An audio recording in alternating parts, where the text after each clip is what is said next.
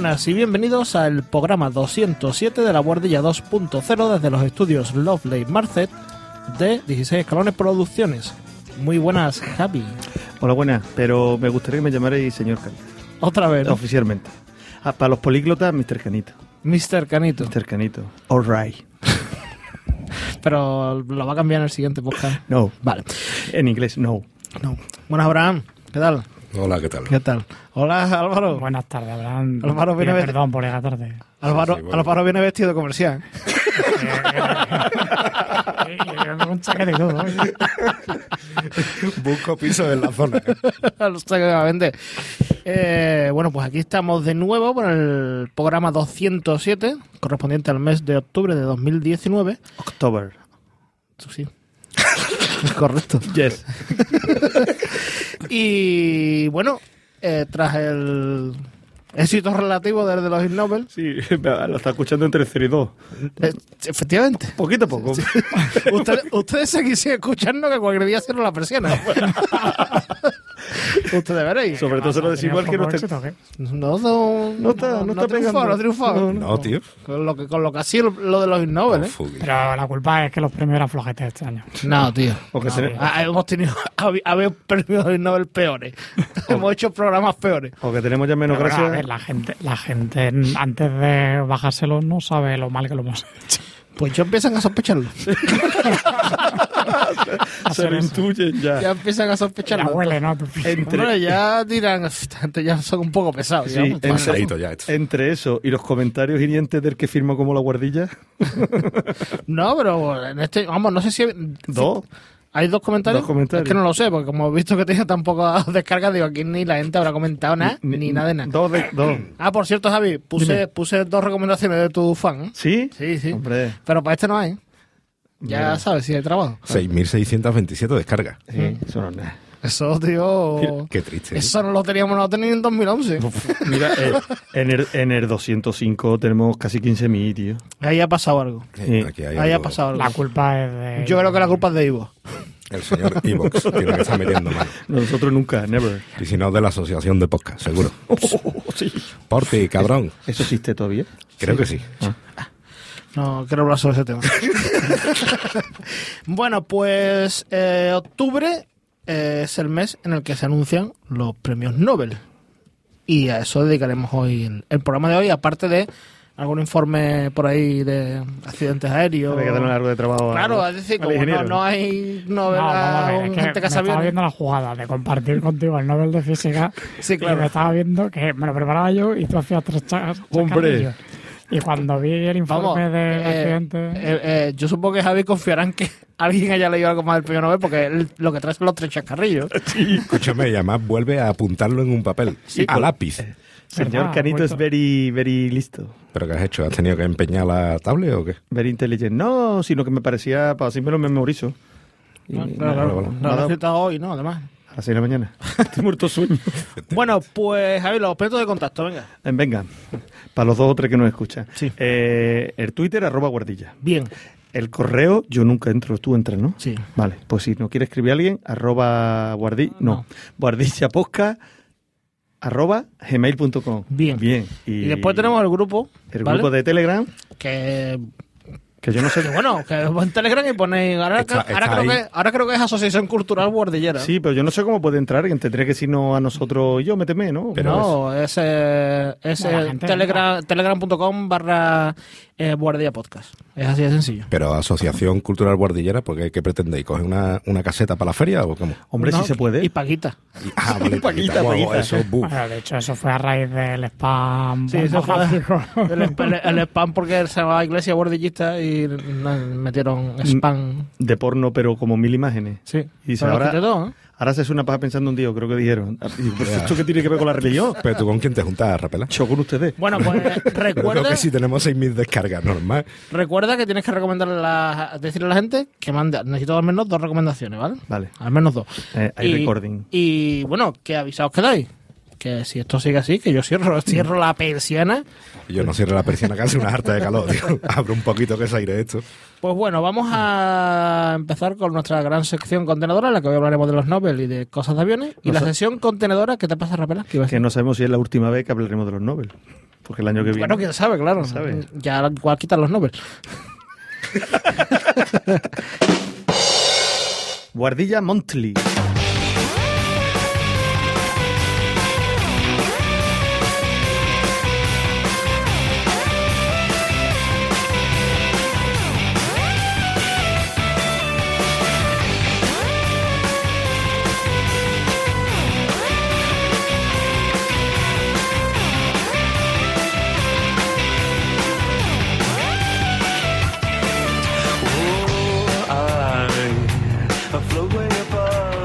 Bueno, pues los premios Nobel que se anunciaron, los de ciencia. Bueno, No de verdad. los otros también se anunciaron, pero que quizá nos importan menos, sobre todo cuando el de literatura no se lo han dado a Murakami. Pero sí me han dado dos y no se lo han dado. O sea, es que ya ese hombre ya... Además, además han puesto la misma foto. ¿eh? A eso lo voy a contar ahora. voy a contar la anécdota ahora que iba a contar antes. Eh, tengo aquí tanto el, la, digamos, el paper de información avanzada que, que publica eh, la Karolinska Institute En inglés y en español. Sí, y otro en español, ¿no? Entonces, claro, eh, no- todos habéis visto alguna vez la ilustración con la que ponen los premios, ¿no? Que es el Nobel de Física, bueno, en este caso el Nobel de Fisiología y Medicina de 2019, una, una carica- un, un dibujo de... No, caricatura no es. No, una caricatura, un dibujo de los tres, dos, los galardonados que sean, y abajo los nombres. Y Rapela dice, ¿qué ponen siempre? ¿El mismo de esto? Claro, digo, donde lo mira siempre pone la Digo, que de física era igual. Digo, no, el de física será igual, pero los testigos serían Serían distintos. Y dice, ah, pues puede ser.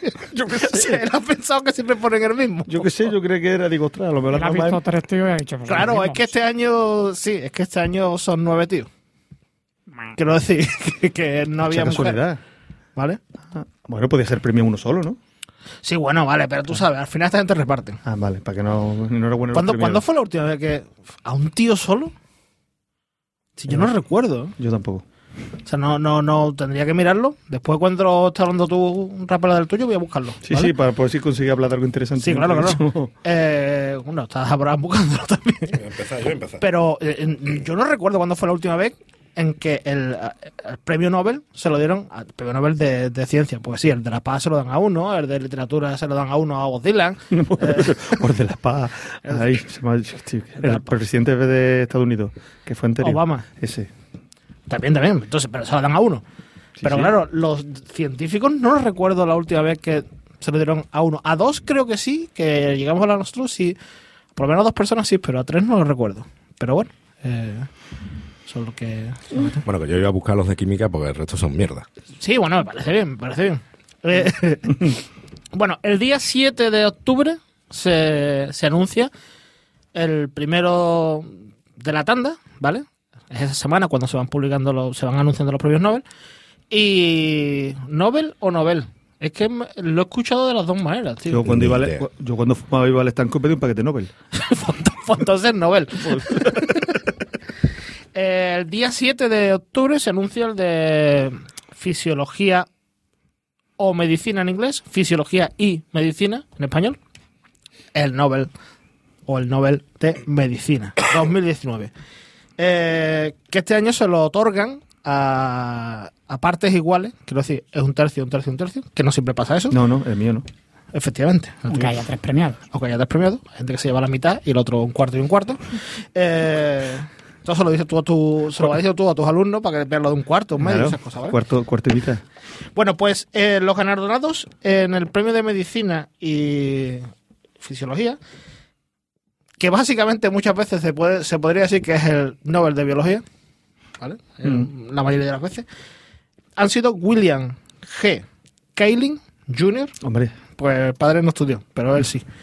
Eh, Sir Peter Radcliffe y Greg Semensa. Eh, y Semensa son estadounidenses, eh, Radcliffe es británico. ¿Vale? claro, además lo de Sir suele ser. Claro, claro, claro, claro. premio que da la reina, ¿no? Sí, correcto. Bueno, pues ¿por qué le dan el premio Nobel a estos tres señores? Por sus descubrimientos en cómo las células se adaptan y reaccionan a la disponibilidad de oxígeno. ¿Vale? Mm, Después de haberlo leído y tal, yo creo que aquí, a ver, a uno de ellos le dan el Nobel de refilón. Después, cuando explique qué descubre cada uno, lo, lo veremos, ¿vale? Pero, eh, vamos a lo importante.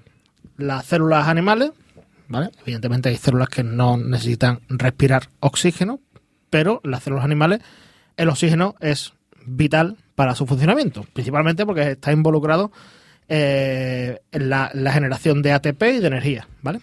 El oxígeno es primordial. Y eso se sabe desde el siglo XVII. Desde el siglo XVII no, perdón, desde el siglo XVIII. Porque el oxígeno no se descubre hasta 1770. Te lo respiraba Nina. No, hubo uno que dijo aproximadamente un cuarto del aire es una cosa que, que lo llamó el aire de fuego, ¿vale? Porque claro, ardía el oxígeno. Y después ya descubrieron, mira, pues no era un cuarto exactamente, era el 21%, pero es oxígeno, ¿vale? Bien, eh, vamos a empezar con los estudios. Semenza fue, es el primero que empiezan con sus estudios. ¿Y qué estaba estudiando? ¿Te suena la EPO?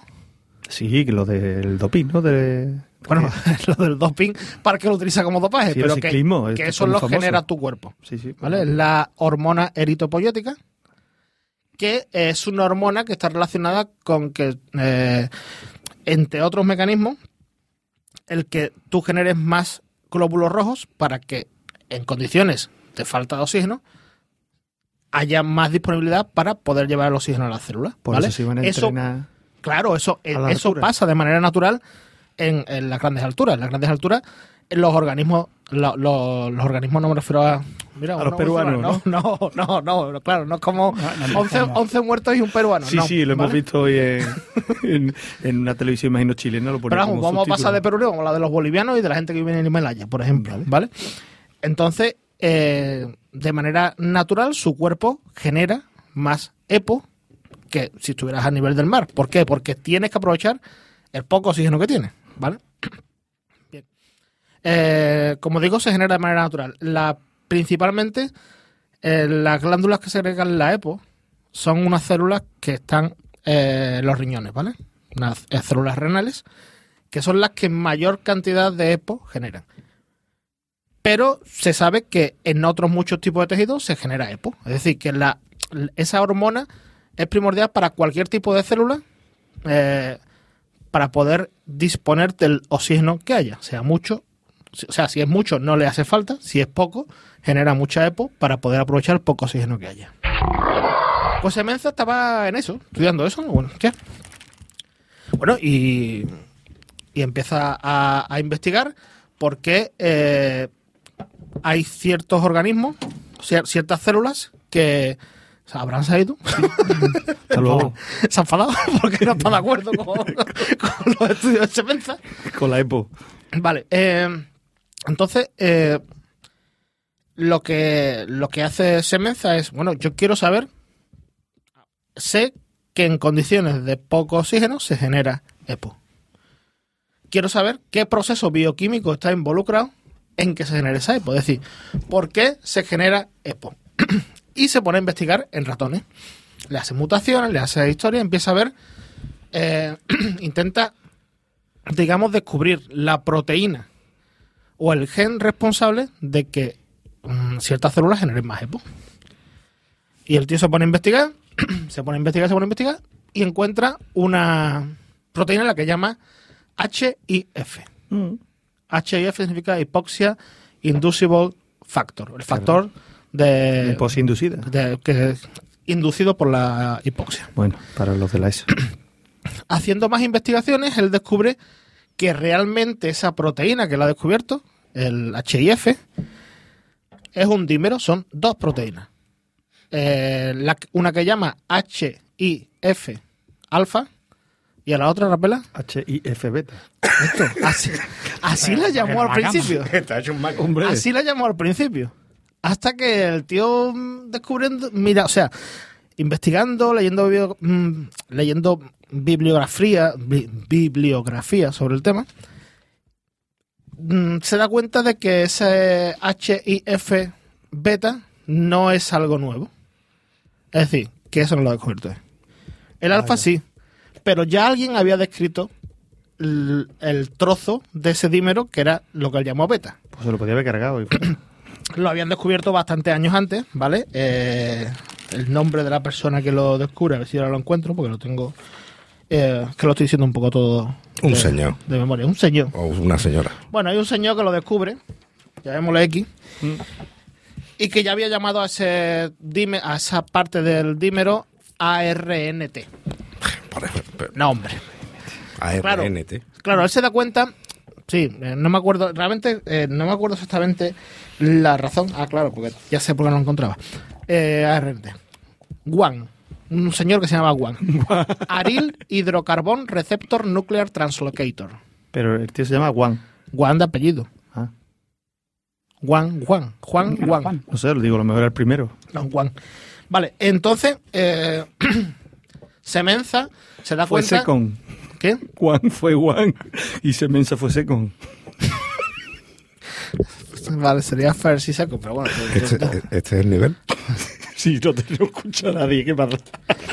Bueno, pues eh, lo que hace es ver de esos dos dímeros, él se da cuenta que la- el, que haya- el que él ha llamado HIF alfa, eh, es el responsable de- del tema del aprovechamiento del oxígeno. El ARNT eh, es una parte que es estructural, básicamente, de las de otros dímeros y que está en otros dímeros. Es decir, es como, mira, esta es una parte que me hace falta, este es el ladrillo y, y encima tú construyes eh, tu proteína. Entonces, el RNT es una cosa, es estructural y por tanto no, fuera.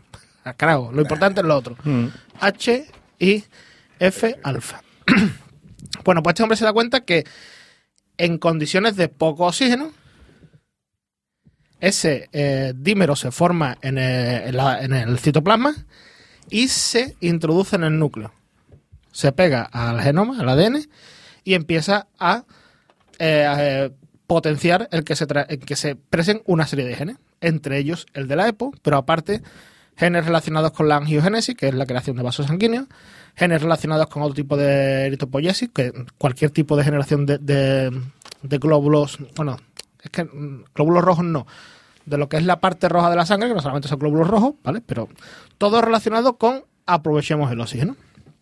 Bien, dice, no, está guay, tío, lo hemos descubierto. Bien, ya sabemos quién lleva esto. A todo esto está por ahí Kyle- eh, Kaylin, que es el americano, que está estudiando otra cosa. A Eso digo que es que, a ver, este ha tenido suerte, ¿vale? Pasaba por aquí. ha tenido suerte por el que falta por, que- por, por nombrar, que es Radcliffe, ¿vale? Mm.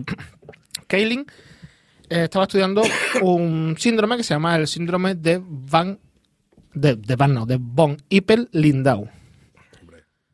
Tío, pues está con chungo.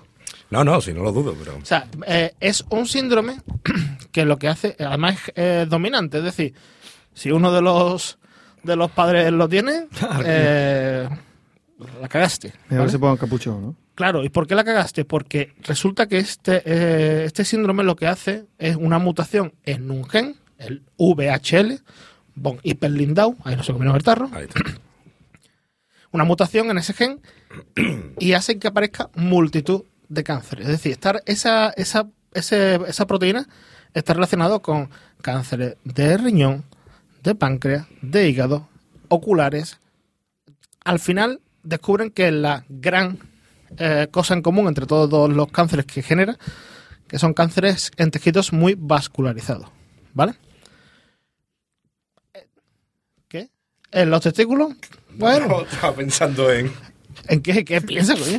en el pene también. Muy vascularizado. Has dicho pene.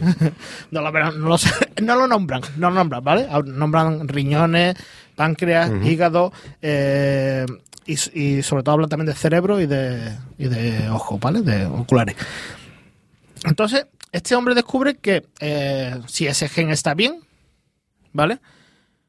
Se genera la proteína VHL sin problema y no suele haber este tipo de proliferación de, de tumores. Pero si hay una mutación, mal asunto.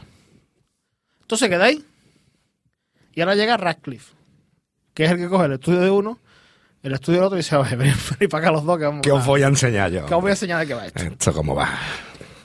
Para mí este es el más... im- O sea, todos tienen su importancia, pero el que este tío sea capaz de poner en común los dos descubrimientos y describir un- una ruta en la que los dos interaccionan, pues fue importante. Eh, antes de hablar de lo que descubre Radcliffe, ¿sabes lo que es la ubiquitinación? Dímelo tú. Bueno, pues, eh, a ver, cuando una sustancia que está dentro de la célula ya no es necesaria, ya ha cumplido su función, se suelen marcar de alguna manera y después hay una proteína que las ubiquitiniza. Va, lo que hace es que le añade un marcador como diciendo, esto lo podemos tirar ya si queréis. ¿vale? Y todo eso hace que se dirija al proteosoma, estoy hablando de proteína, que lo que hace es degradarlo, ¿vale? Bien. Eh, ¿Qué descubre Radcliffe? Descubre que la HIF alfa que descubrió Semensa, eh, en condiciones de oxígeno normal, lo que se llama normoxia, tampoco se comieron el tarro, Mm. ¿vale? Hipoxia, normoxia. Mm. De hip- hiper, hiperoxia no hablan en ningún de esto. No sé si, si si eso existe. Entonces, descubre que en, normo- en condiciones normales de oxígeno, eh, ese HU, ese HI, HIF alfa se, mm, se hidroxi, se hidroxila, hidroxila, hizo, ah, hidroxila, coño, se hidroxila, Mm. ¿vale? Se le eh, unen grupos OH que hacen que la VHL la, se una a ella, ¿vale? Si no, no se une. Y al unirse, es la que llama a la ubiquitina para que la marque. Es decir, el gen la proteína responsable del von Hippel-Lindau, o sea, la proteína responsable, no, la proteína que cuando está bien, guay, eh, lo que hace es reconocer cuando el HIF alfa tiene que marcarse para degradarse, ¿vale? ¿Qué pasa? Que si no está esta proteína, eh, lo que ocurre es que por mucho que se hidroxile, nunca se acaba marcando para, para, para ser eliminada. Por tanto, si se deshidroxila, se metería dentro de la célula, se uniría con, con la RNT y empezaría otra vez a transcribir todas las cosas. ¿Qué pasa? Que realmente hay una relación muy estrecha entre los dos descubrimientos. ¿Por qué? Porque eh, todo tumor necesita oxígeno y sangre. Necesita sangre y la sangre va al oxígeno, ¿vale? Es decir, una de las primeras cosas que hace un tumor es vascularizar la zona en la que está, para que le llegue la mayor, el mayor posible aporte de oxígeno y de nutrientes. El HIF alfa solamente se debería de expresar en condiciones de hipoxia. Pero cuando hay un tumor provocado por VHL, eh, lo poco que se haya generado nunca se destruye. Por tanto, siempre está funcionando. Y hace que esos tumores tengan los aportes de oxígeno y de nutrientes que necesitan. ¿Vale?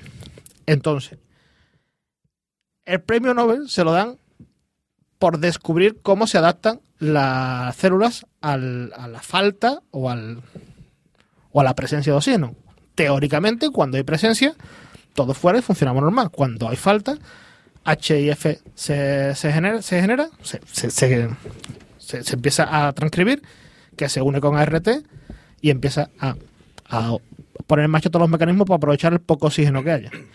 Y resulta que estaba relacionado con una proteína que es una proteína supresora de tumores, es decir, VHL bien, eh, bien eh, sin mutación, bien expresada, lo que hace es quitar de en medio todo lo que pueda generar oxígeno, porque tampoco hace falta que las eh, células tengan más oxígeno del que deberían tener. Y este es el premio Nobel de medicina. Fresquísimo. Fresquísimo. Fresquísimo. Pregunta, Rapela, pregunta. No, yo me he enterado. ¿Estás enterado? ¿Seguro? Sí, hombre. Que la EPO era paz de los ciclistas. No, hombre, sí, hombre, sí me he enterado. Ahora lo que están viendo es si, si, eh, el aporte, o sea, mm, esto abre un nuevo campo. Es, bueno, podríamos muchos tumores eh, utilizar eh, esta proteína VHL como una sustancia más dentro de la quimioterapia para que introducidas en la célula consigan captar todas las HIF alfa que hay para que no se generen eh, esta, esta, mm, esta angiogénesis, la vascularización, el oxígeno, todo ese tipo de, de cosas. Entonces, en eso están los señores. Importante, estos señores no aparecían en ninguna quiniela. O sea, Es una sorpresa. totalmente. Así un arcorconazo, ¿no? Bueno, o Toledo, o el Toledo también, Novelda. ¿vale? Eh, este año parecía que se lo iban a dar A Murakami. a Murakami y, y otra vez y otra vez, ¿vale? Porque Murakami de esta literatura, pero en medicina está lo de CRISPR, ¿eh? Pero que yo, que son a tardar 10 años más en que se lo den. Pero eh, se rumorea que la razón por la que no se lo han dado es porque están de litigios. ¿Quién? uno de los descubridores eh, afirma que lo que tiene una patente sobre el tema. Y hasta que no se ha demostrado que la patente, al final, todo ha quedado en nada, pero eh, los Nobel no querían premiar, porque tenían dos opciones, o premiaban a CRISPR y el que estaba metido en litigio lo dejaban fuera, que iba a quedar feo, ¿Y quién es el que está metido en el litigio? eh, es un americano, no me acuerdo. Es uno, es un americano. O bien eh, se lo daban, pero con la, con el con lo chungo de que podía en un momento dado saltar la polémica y que hubiera ahí un, un mamoreo. Entonces se supone que por eso no se lo han dado. Pero vamos, como dice Abraham, a esa gente van a tardar en darse los más grandes. No, no, o sea, el de química ya ahora os cuento. Ahora cuenta tú. Eh, Rapela, ¿Me toca? Te perdón, perdón, hiperoxia, sí existe. sí existe, ¿no? Hombre, Y Claro. además puedes intoxicarte por exceso de oxígeno, dice la Wikipedia. te da el- Te da un- Y Ah, venga, venga. Última persona que ganó de Solipandi el Nobel de Química, Daniel Shetman, en 2011 por el descubrimiento de los cuasicristales. O sea, que lo hemos dado aquí. En física, eh, George Sharpak por el desarrollo de los dete- de detectores de partículas en 1992. Se lo hemos dado. Y en medicina, Yoshinori Osumi por mecanismos de la autofagia en 2016. Ese sí lo dimos. Sí me acuerdo yo que lo, que lo dimos. No, y el de los cuasicristales también seguro. Sí, casi, casi. casi. El de, el, el de después cuando hablan hablar de química, hablaré yo un poco de polémica que hubo. El año pasado no fue, hace dos años, de, con un premio de, de, de los que dieron en química, el de las pinzas ópticas. Bueno, fue en física, ¿no? No, fue en química, no me acuerdo, ahora lo miramos. Medicina, ¿no?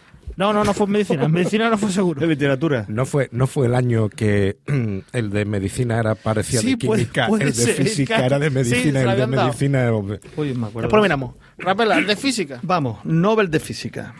Como ha ocurrido en tu caso, son tres. Son tres. Uy, que tiro el tinglado. Que tienen nombre y todo, ¿no? Sí, sí, pero además es que ha sido como dos premios en uno, porque no sé hasta qué punto está relacionado unos con otros. Es que eh, eh, a eso voy. Es que, No tiene nada que ver. O sea, es que se critica espacio, bastante es muchas de- veces que, a ver, Que lo juntan por juntar. sí, es que parece que están obligados a dar tres. Son dos cosas distintas completamente. Claro, es decir, mm, como los otros nada más que han estos dos, bueno, ¿esto en qué se basaron? En este, venga, para se lo damos. Es decir, aquí probablemente no hubiera hecho falta. A ver, que lo de Kaylin está muy bien, pero realmente eso, el estudio de Kaylin no tenía nada que ver con la ruta del oxígeno. Estaba eh, el de Semensa por un lado y el otro que une, que se da cuenta que el, que el VHL tiene algo que ver con, la, con, la- con las rutas metabólicas del oxígeno, pero el otro estaba estudiando un cáncer. A ver, ¿para qué dice? Bueno, pues venga, sí, se, vamos, se lo Pues damos. mira, se lleva el premio. Pues en mi caso... ah, Ah, en tu caso, porque lo has dado tú, ¿no? Sí, claro. El, Hombre, lo llamaron. Eh, el primero, James Peebles. No he encontrado si es hijo de Pablo y de Betty, pero... O de, Peebles, ¿no? Pebles. Sí, sí, Peebles. Sí, sí. Y digo, ostras, los picapiedras. ¿Cómo se llamaba el de las películas de... Que por la edad yo creo que podía haber sido. el, el de las películas de, de acción. Mario Van Peebles. Ah, sí. Mario Van Peebles. Oh, qué clásico. El sargento de hierro. Vale, pues James Peebles por sus descubrimientos teóricos en cosmología física. Teórico, ¿no? Teórico, ¿Qué descubrimientos son? O sea, que es un descubrimiento teórico. o sea, ¿esto cómo es? Sobre el papel. Eh, ha descubierto un papel donde será se... desarrollo teórico. Vale, ¿eh? No será desarrollo teórico. Yo qué sé, Me da igual, pero al final todo es teórico. Vale, teórico. Venga. Y después los otros dos por otro lado, eh, Vale. Michael Mayor y Didier Keloff. Michael, Mitchell, Mitchell, perdón. Mitchell mayor y Didier Keloff. Mitchell era el mayor y Didier no. Michelle Ma- será Michelle Mayer, ¿no? Me imagino, de los mayores. Y, y el otro era Didier, ¿qué? Didier Kelov. Que será francés, ¿no? No, es de Suiza. Bueno, francés, ¿no? Tú sabes, tú sabes. Eh, por su descubrimiento de el primer exoplaneta orbitando una estrella semejante al Sol. Vale. ¿Vale? Que po- ponía la noticia fuera del sistema solar, claro. Si no Claro, si no lo hubiéramos visto todo. claro, hubiera sido. Se mucho, ¿no? Pero es lo que comentaba antes. Uno es por su Desarrollo, teórico de la cosmología. Y el otro por haber dicho, coño, aquí hay un planeta fuera del sistema solar. Los otros dos, ¿vale? Entonces, pues. En fin, es más, ahora contaré un poquillo. El primero es como un poquillo de. eso. Aquí eh, creo que es la mitad para uno y un cuarto para los demás. Es lo que iba a comentar ahora. El premio que da la Real Academia de Ciencias de Suecia, mire por dónde me entero dónde da, dónde está, eh, es de 9 millones de coronas suecas. Sí. Unos 940.000 euros, que van la mitad para Peebles y la otra mitad a repartir entre Major y Kellogg. Vale. ¿Vale? Los otros dos, el estudio era conjunto, también eran dos estudios independientes. No, conjunto. Lo único que por diferencia de edad tiene pinta que... Hostia, es verdad que hay uno que tiene 97 años, ¿no? No, o eso no. es el de química. Eh, eh, no. Es el de química, ¿no? Vale, vale. Hay uno que, ese- que- a que ese igual no llega, la- ¿eh? ese le han dado el larguero, ¿eh? Igual no llega, ¿eh? Por diferencia de edad, yo creo que... Uno, no sé. Uno, será el director de tesis del Claro, otro, ¿no? Vale, sí, vale, o algo así. ¿Vale?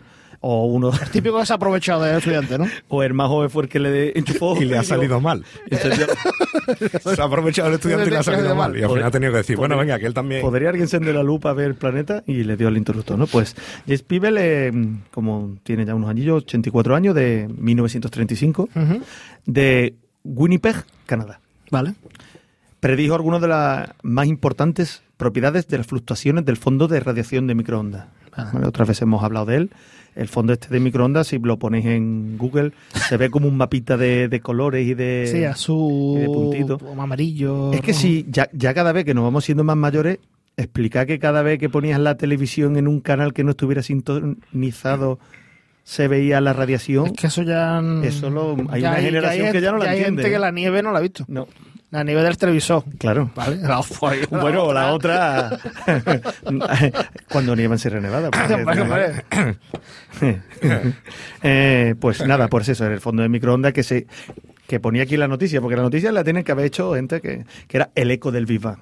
Y después, bueno, Bisbal? pero de Big Eso, sí. eso, eso, eso- a ver, lo dicho muchas veces. pero que está como más dicho, que no que fue después del Big Bang, pero que el fondo este de microondas fue, por ejemplo, una de las que dio la prueba fehaciente. voy a decir física entre físicos, de que la teoría del Big Bang podía ser cierta. Porque todavía, en fin, hay quien dice que no.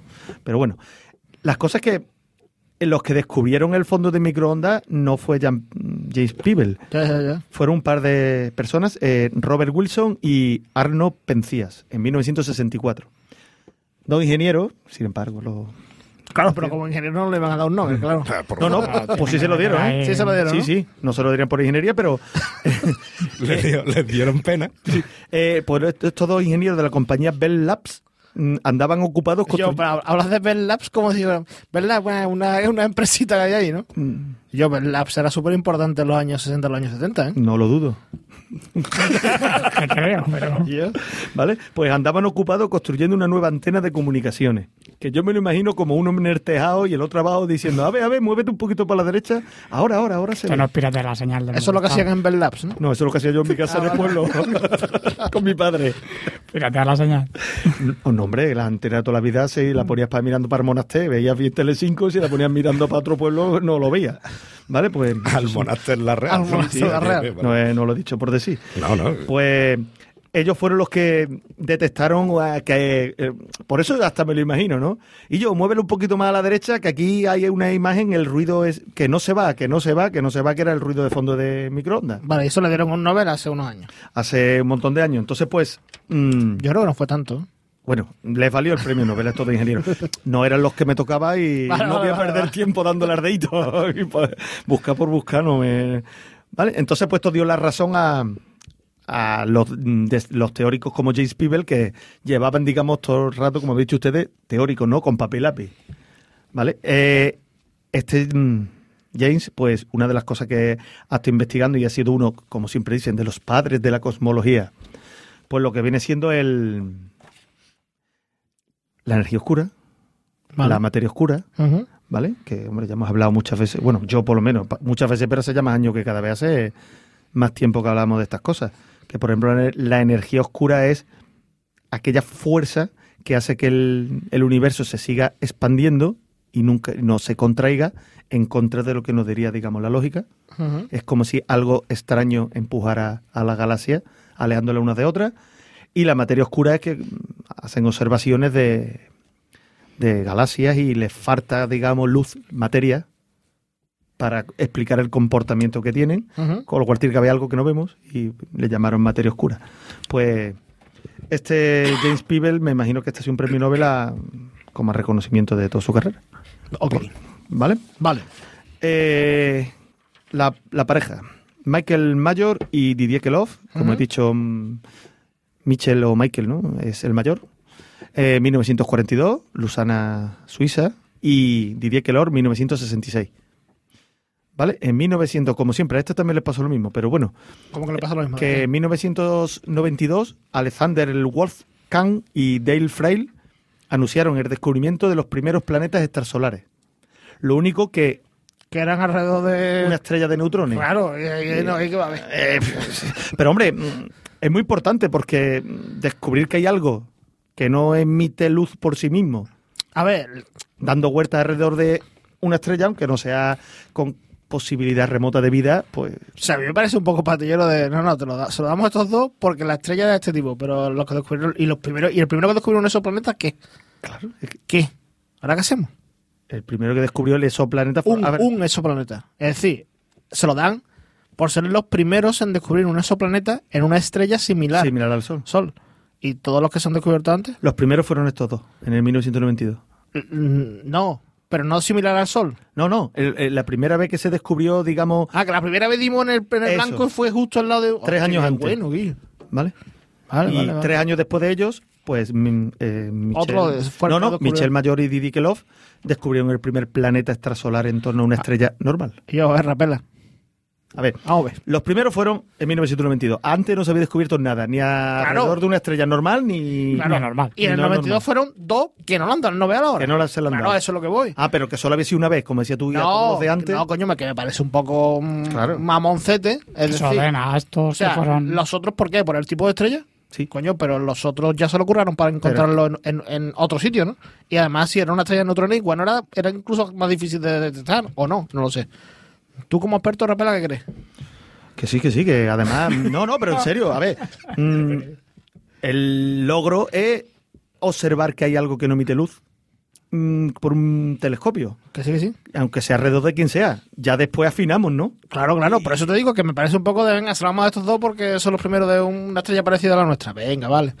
El, el Michael Mayor, Michel Mayor, sí. que por lo que sé, cuando se enteró estaba por aquí en España haciendo conferencias y... Porque ya desde 2007 está retirado de la investigación.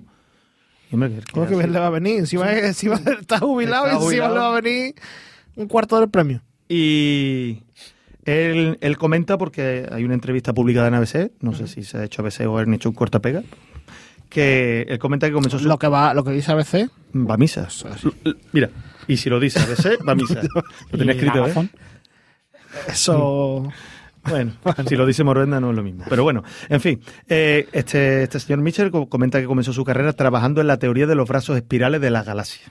¿Vale? Estaba desde chiquinín, desde en chiquinino, Ahí viendo, venga. ahí dándole, dándole caña, ¿no? Y que por diversos motivos pues pasó a trabajar en instrumentos. Como Sheldon, vamos, que abandonó una cosa para irse a otra. Claro, me, refer- me, me imagino, esto ya es cosa mía, porque... Aquí no, aquí no ganó el Nobel. Voy a, No, a no, ver si y lo esto sería una investigación teórica y, y, eh, trabajar en instrumentos que tendrían más mm, comercialidad, ¿no? Te- se ganaría más dinero, digo yo. Bueno, Porque o que desarrollo- más aplicación, ¿no? Y a lo mejor mm, las investigaciones tenían más aporte económico que, que mira las estrellas. Claro, entonces él, que estaba ya investigando los instrumentos, pues afinaba los instrumentos para hacerlos cada vez mejores para las observaciones fuera de... Vale, vale, vale. Por eso es uno de los motivos de que estuviera ahí Arquite. Vale. ¿Y cómo se descubre, cómo descubrieron este exoplaneta? ¿Que tenemos nombre? Sí, lo tengo por aquí apuntado. Vale, vale, si lo tienes por ahí, después lo dirás, no te a buscarlo. Claro, es que me lo he saltado porque como he ido hablando como tú de memoria, uno no está en todo. El, este primer exoplaneta se descubrió desde el Observatorio de Alta Provenza, Que en el sur de Francia. Uy, menos mal que tengo buena memoria. Y, le pusieron el nombre de 51 Pegasus B. Él estaría cogido, digo yo.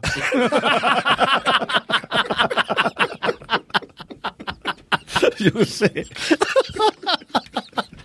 Ay, Que... uy, que me, que me mareo, que me mareo, tío del reino. Ay. Ay, que me mareo. Una enorme. Además, el planeta tampoco no te creas tú que, que es como para echarse una vacación un fin de semana y alquilar algo en Buki. Porque una enorme masa gaseosa situada a unos 50 años luz de la Tierra. O sea, que aparte de porque está, que está alrededor de una estrella parecida a la nuestra, Sí, pero- como planeta es una mierda. Nada, nada. eh, la, la- la sombra que daría, o sea. La sombra, quien dice sombra es el efecto gravitatorio, ¿no? Ahora lo comentaré. Que da posibilidad decir que hay un planeta, pero ya. mm, Pero planeta- para ahí, para allá, no, No, no. tampoco, ¿no? Y además, si es de gas, mm, ahí es donde plantamos la sombrilla. Está complicado. Eh, cuyo tamaño aproximado es la mitad de Júpiter. Qué ojo grande, ¿no? Sí, Yo la verdad que no sé cuál es Júpiter ahora mismo, pero Sería Javi. ¿tú qué crees? y la cuestión es que no tenía ni curiosidad de mirarlo. ¿Para qué? Total, no lo iba a contar el programa. Ya lo he contado, mierda. Júpiter de los anillos. Ah, vale. Hostia, era grande. Eh, Que esto de no, la mi- Rapela, no es el de los anillos. Ah, Ah, vale, digo. es Saturno. Claro, coño, era a ver qué me Coño, decía. me está Pues me lo he quedado, me lo has colado. el más grande, el más grande del sistema solar es Júpiter, Vale. ¿vale? ¡Ostras! El de la mancha, el de la mancha gorda es en medio, Vale, vale, ya sé cuál es. ¿vale? Sí, Ahora ya, ¿no? Te da referencia. Ahora, Hombre. Que cuando dicen la mitad del tamaño, mm, que es la mitad del volumen, del diámetro, de, mm, mm, de la masa, o sea, volumen, eh, Yo le quitaba el Nobel, ¿eh? sí, sí, si sí, eso fue lo que pusieron, porque no, no, no, no. Y nosotros se lo guardamos Porque- hasta que no. Porque si no- es la mitad, digamos, de la, del volumen, no hay tanta diferencia, porque al ser tan tanto tamaño, con que le quites un poco, ¿sabes? No es la mitad. Ah, bueno, sí, claro, te entiendo, Pero- claro, claro, evidentemente no es distinto. Por eso no investigué. Digo, esto, no, esto lo veo en la burilla.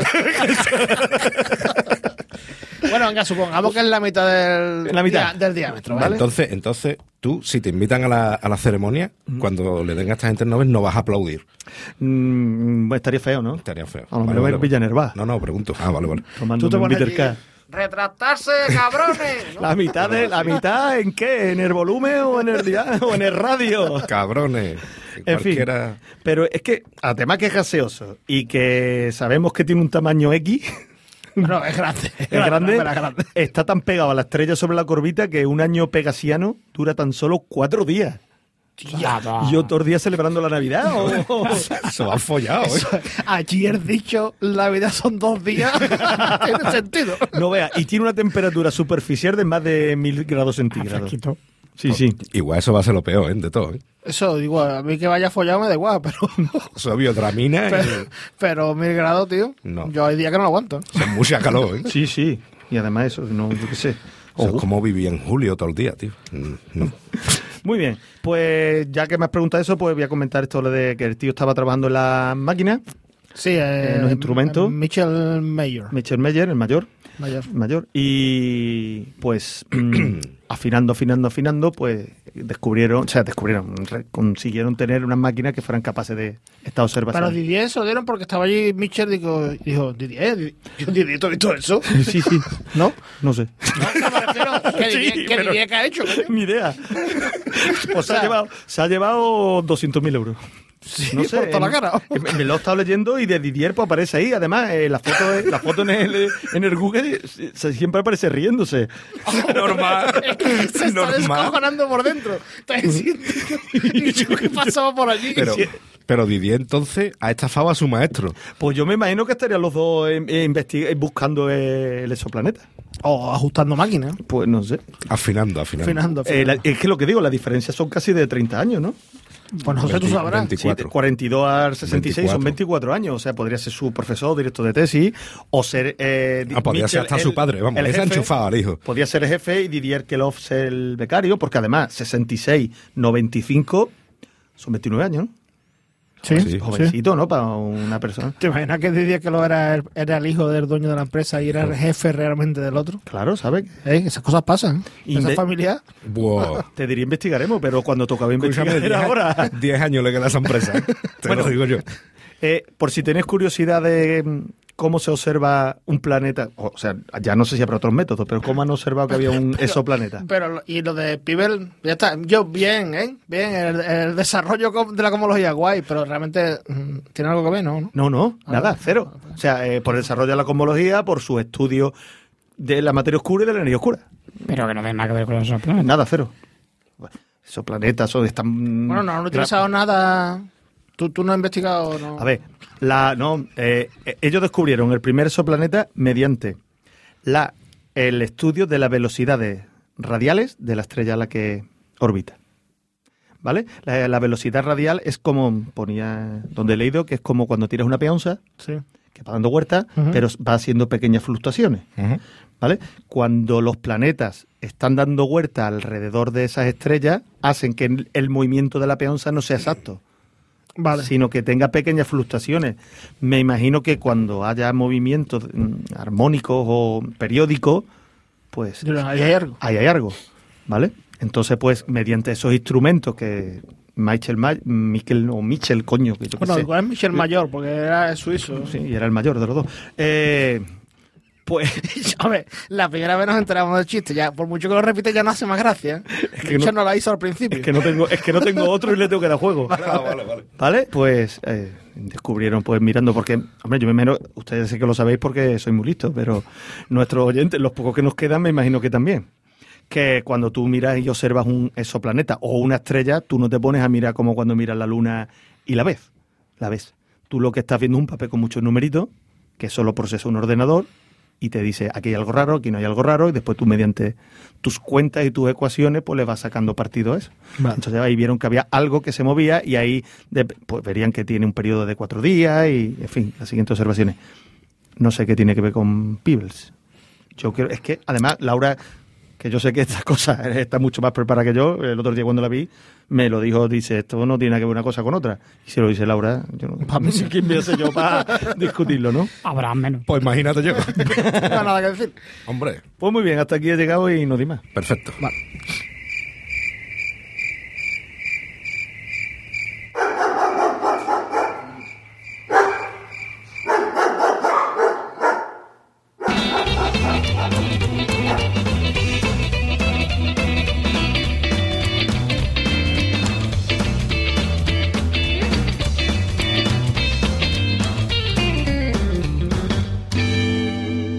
Bueno, pues el premio Nobel de Química del año 2019. ¿Este año de química? ¿Eh? ¿Este año de química? ¿Cómo que este año de química? Sí, sí, sí, sí, sí, Vale, sí. vale, vale, vale. Sí, sí, es química pura y dura.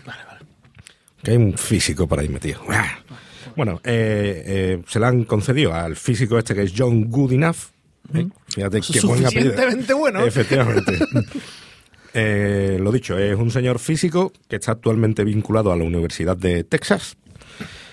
Eh, luego hay un par de químicos que son Stanley Whittingham, eh, de la Universidad de State University of New York, y Akira Yoshino, químico también, que trabaja tanto en la Asahi Kasei Corporation de Tokio y la Meiji University de Nagoya. Claro. Pues a mí, y hace mangas cuando en su tiempo libre. Efectivamente. Pues bueno, que no hayas ninguna coña con Nagoya, pero... yo, yo, yo os he dejado ahí por si alguien quería. No, yo lo he visto venir, pero he visto a Rapela lento. Sí, lento, muy tío. lento. Yo- Ha preferido tirarse por el manga. Sí, me pierdo bueno, las mejores. ¿Y por qué se le han dado? Por el desarrollo de las pilas de ion litio. Hay que decir que no es que estos tres señores hayan desarrollado las baterías de ion litio, sino que los descubrimientos, los desarrollos que ellos han implementado, pues han hecho que las baterías de ion litio pues, sean hoy día... ¿Esas son las que usan los coches? No, se lo utiliza tu móvil por ahí. No, la- las de los coches son mm, de plomo. Bueno, tú, o tú- bueno, si te refieres a los eléctricos... Sí, me refería a eso. Ah, bueno, bueno. Espérate. Ah, vale. La, sí, la de los Sí, esas son eléctricos de son, Me de litio. Sí, sí. Hombre, mi- los coches no tienen más... Ah, vale, vale. Ah, ¿Cómo sí. que los coches no tienen batería? Eh, sí, que me he ido. me- Yo estaba pensando en. Con en los su coches ácido, eléctricos. su plomo, sus claro. cosas buenas, Así ¿eh? has dicho tú de plomo y Su yo me quedo tan. unos buenos bornes. Yo, pues yo estaba pensando en los coches eléctricos y tú has dicho, esos son de plomo y me he quedado tan tranquilo. Fu. No, claro, vale, Venga. lo entiendo todo. Pues vamos a ver, ¿qué es una pila? Venga. Es un elemento portátil, porque si no es portátil ya no... Sí, vale. A ver, Hay, debería ser portátil. hay pilas gordas, muy gordas, pero lo normal que entendemos Pilón. por una pila o una batería es un elemento portátil que nos proporciona energía eléctrica. Eh, ¿cuál es el funcionamiento básico de una pila o batería? ¿Vale? Lo podéis llamar de las dos formas que queráis, es lo mismo. Tiene dos electrodos, uno es el ánodo y otro es el cátodo.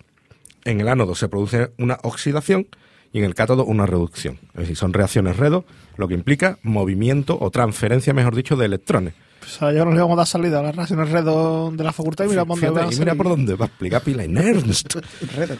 Eh, precisamente, la electricidad es un flujo de electrones a través de un conductor, por decirlo de alguna forma. Eso lo ¿vale? yo. Bien, pues entonces con una pila lo que tenemos es un ánodo, un cátodo y cuando lo conectamos mediante un circuito externo, lo que hacemos es que los electrones se muevan de un lado para otro, ¿vale? Se produzca en un lado la oxidación, en el otro lado, perdón, debido a la oxidación, salen los electrones y el otro se, re- se reduce reduce. y tenemos esa energía eléctrica. Historia breve y muy concisa de las pilas. Pues, por ejemplo, 1800, Alessandro Volta presenta por escrito a la Royal Society de Londres la primera pila. De ahí, de esta primera batería, viene el nombre de pila, porque él lo que tenía, construía su pila apilando Vale. unos discos de cobre y zinc y los separaba por unos cartones o discos de cartón o de fieltro em, que estaban mojados en una disolución salina. Entonces, cuando conectaba así, pst, se producía allí una descarga. Todo esto porque su amigo Galvani pues, le había dicho que yo cuando le pongo aquí a una rana muerta, mueve, mueve la pata. No le hizo una cuaracha, ¿no? Empezó, no, no se le ocurrió. Luego, entre 1854 y 1860, se desarrolla el acumulador de plomo, que es la batería esta que he dicho que se usa para arrancar los coches. ¿Vale? Plomo, óxido de plomo y sulfato de plomo, que tenemos por ahí en medio como electrolito. Eh, ya digo, 1854, 1860 son las primeras patentes y el desarrollo ya comercial. En 1899, Jungner desarrolla las primeras baterías de níquel hierro y níquel cadmio. O sea, hace ya ciento y pico de años ya teníamos Ya. de níquel cadmio y, y en 1989 se, com- eh, se comercializa la primera pila de níquel hidruro de metal. 1989. 89. Estamos hablando de 90 Esas no años. se usan tanto, ¿no? O sea, no, las níquel cadmio sí se usan mucho, ¿no? Eh, sí, sí, sí. No, y, la, y las níquel hierro también. Sobre todo níquel cadmio. Yo creo que las del, lo de los coches no son de níquel cadmio. Eh, las de los coches que yo sepa son de plomo. Yo- Acumuladores de plomo que, que además Yo me acabo de enterar que tengo. Batería, ¿no? Batería. ¿No, Rapela? Sí, sí, yo, yo estoy... suelen ser de, do- de 12 voltios para los coches y creo que son de 24 para los camiones. Claro. Vamos, eso es simplemente lo que te da es para hacer contacto. Yo es que de electricidad sé muy poco, tío. Yo, todo el mundo decía que electricidad era la María, un mohón para todo el mundo decía eso en la facultad, pero bueno. Bueno, vamos a centrarnos ahora en las de litio, porque lo importante y lo interesante del litio es que son baterías muy ligeritas. El plomo, pues pesa un huevo. Bien. El litio se detecta y se aísla por primera vez en 1817 por Johann August Arfvedson, o cómo se pronuncia, eh, que trabajaba con Bercelio. Vale. Entonces dicen, hostia, mira, hemos encontrado aquí una cosa. mm, Ellos ven, detectan una sustancia que tiene eh, mm, un- unos subcomponentes, tienen un comportamiento similar a los, componen- a los compuestos de, sus componentes no, sus compuestos, a los del sodio y a los, de, y a los del potasio. Entonces dice, ostras, pues esto va a estar relacionado con el sodio y, y, el un, potasio. y había un hueco en la. En la... Y dijeron, lo ponemos aquí arriba. Claro. ¿Qué es lo que dicen? Ellos. Dice que yo, pues, esto va a ser similar a estos dos y lo vamos a llamar litio. ¿Por qué? Eso, eso, porque, tío. Litio viene del griego litos, que significa piedra. Y tú, que yo, pues, todo está en las piedras, ¿no? De muchas piedras se han sacado cosas. Lo que ocurre es que el potasio se conocía porque se había detectado y se había aislado en cenizas vegetales. Vale. Y el sodio se conocía porque es bastante abundante en la sangre de los animales. Entonces dijeron, pues este como lo hemos descubierto de una piedra, lo vamos a llamar litio. Litio. De litos, piedra en griego. De hecho, la piedra eh, de- eh, en la que detectan por primera vez el, el litio es la petalita o castorita. Bueno, pues ese es un, un breve apunte histórico del litio. Como he dicho, eh, es el metal más ligero que existe Vale. tiene una masa de 6,94 unidades atómicas en, en su eh, en su átomo más en su átomo no Sí, isótopo. en su isótopo más abundante correcto y una densidad de 0,53 gramos por centímetro cúbico es decir es más, menos denso que el agua dice tú, hostia, pues si yo tiro litio al agua, ¿flota? No, explota. No, explota. ¿Vale? Hay que tener mu- mucho cuidado porque no debe entrar el litio en contacto ni con el agua ni con el aire, porque tiene una gran reactividad. Entonces, claro, eso ha hecho que el desarrollo de las baterías de litio pues haya sido más lento que quizá con otra, con otro elemento o con otra sustancia con los que no había que tener Tanto cuidado. tanto, efectivamente. El problema ya no es solo los rendimientos que tenga y tal, sino también el decir, el leñazo y- ojo, Samsung, que te explotan las baterías de litio en los aviones. estaba pensando eso. Eh, si yo rompo eh, la batería, Mejor no lo hagas. ¿explota? Corre riesgo. Corre Corres el riesgo de que explote. te explote o... Sí. De hecho, por eso no se pueden llevar en las bodegas de los aviones. No me he enterado. No Que sé. por eso no se pueden llevar en las bodegas de los aviones. Vale. Porque hay riesgo de que se De que entre estabilice. con el vino, claro. eh, La no, bodega. no, Yo es que como Kike es tan serio, no me lo Y el vino, el vino tiene más acuosa, tío. ay, Tendrá muchos polifenoles, pero al fin y al cabo es agua. Pero ¿por qué no se puede llevar a las bodegas? porque si se produce un incendio, porque No se entera hasta que se ¿Y, haya y si quemado. se produce incendio eh, lo, puedes, lo puedes apagar. Lo puede Ah, bueno, claro, bien, bien, lo puedo pagar. Una cosa que antes, eh, claro, he descrito la pila como un ánodo y un cátodo, pero hay que ver también que una pila son como dos pequeñas pilas. Es decir, porque en el ánodo se produce una reacción y en el cátodo se produce otra. Otra. Para ello necesitamos un electrolito, ¿vale? Porque la sustancia X, en este caso el litio, que tengamos en el ánodo pasará a litio en otra forma química en el, en el electrolito. Vale. Así que mm, el principal problema que se presentaba era qué electrolito usamos para las pilas de, de litio. Porque ya hemos visto que lo normal eran disoluciones acuosas Claro. de sales. Pero aquí son cosas, mejor no. agua no. Así que nos tenemos que ir al año 58 en que William Harris propone en su tesis doctoral el uso de carbonatos, eh, perdón, propilencarbonatos como electrolitos, ¿vale? Sustancias orgánicas, disolventes orgánicos. Y por aquella época también se demuestra que los iones sodio, el sodio más, se mueve dentro de los sólidos, o al menos algunos sólidos, de la misma forma que se movería en el seno de una disolución concentrada de sales. Vale. El, el sodio. El sodio. Vale. Claro, pero tenemos el litio, que es del mismo grupo, y además es más green. Vale. No me estoy enterando de nada. Yo, pues sí, sí, te, ¿te Ah, enteras? Era, pa- era para hacer chiste con el sodio. Hostia. Madre mía. O sea, deja pasar lo inteligente. de, lo de Nagoya Lo de, lo de Nagoya lo deja pasar. Y ahora dice que no se entera de nada. Yo creo que algo. Y yo, para un elemento químico que me sé, tengo que darle partido también. Vale, o sea, el litio es más pequeño. Más pequeñito, con lo cual, oye, mira, Dirán, pues igual se esto- mueve mejor incluso. Claro. Entonces nos vamos ya en los años 70 porque están diciendo, mira, ya parece que tenemos aquí un electrolito que podríamos usar. Tenemos un ánodo que lo que hacemos es coger un cacho de litio metálico y ahora necesitamos un cátodo. La pila de litio ti- e- es litio-litio.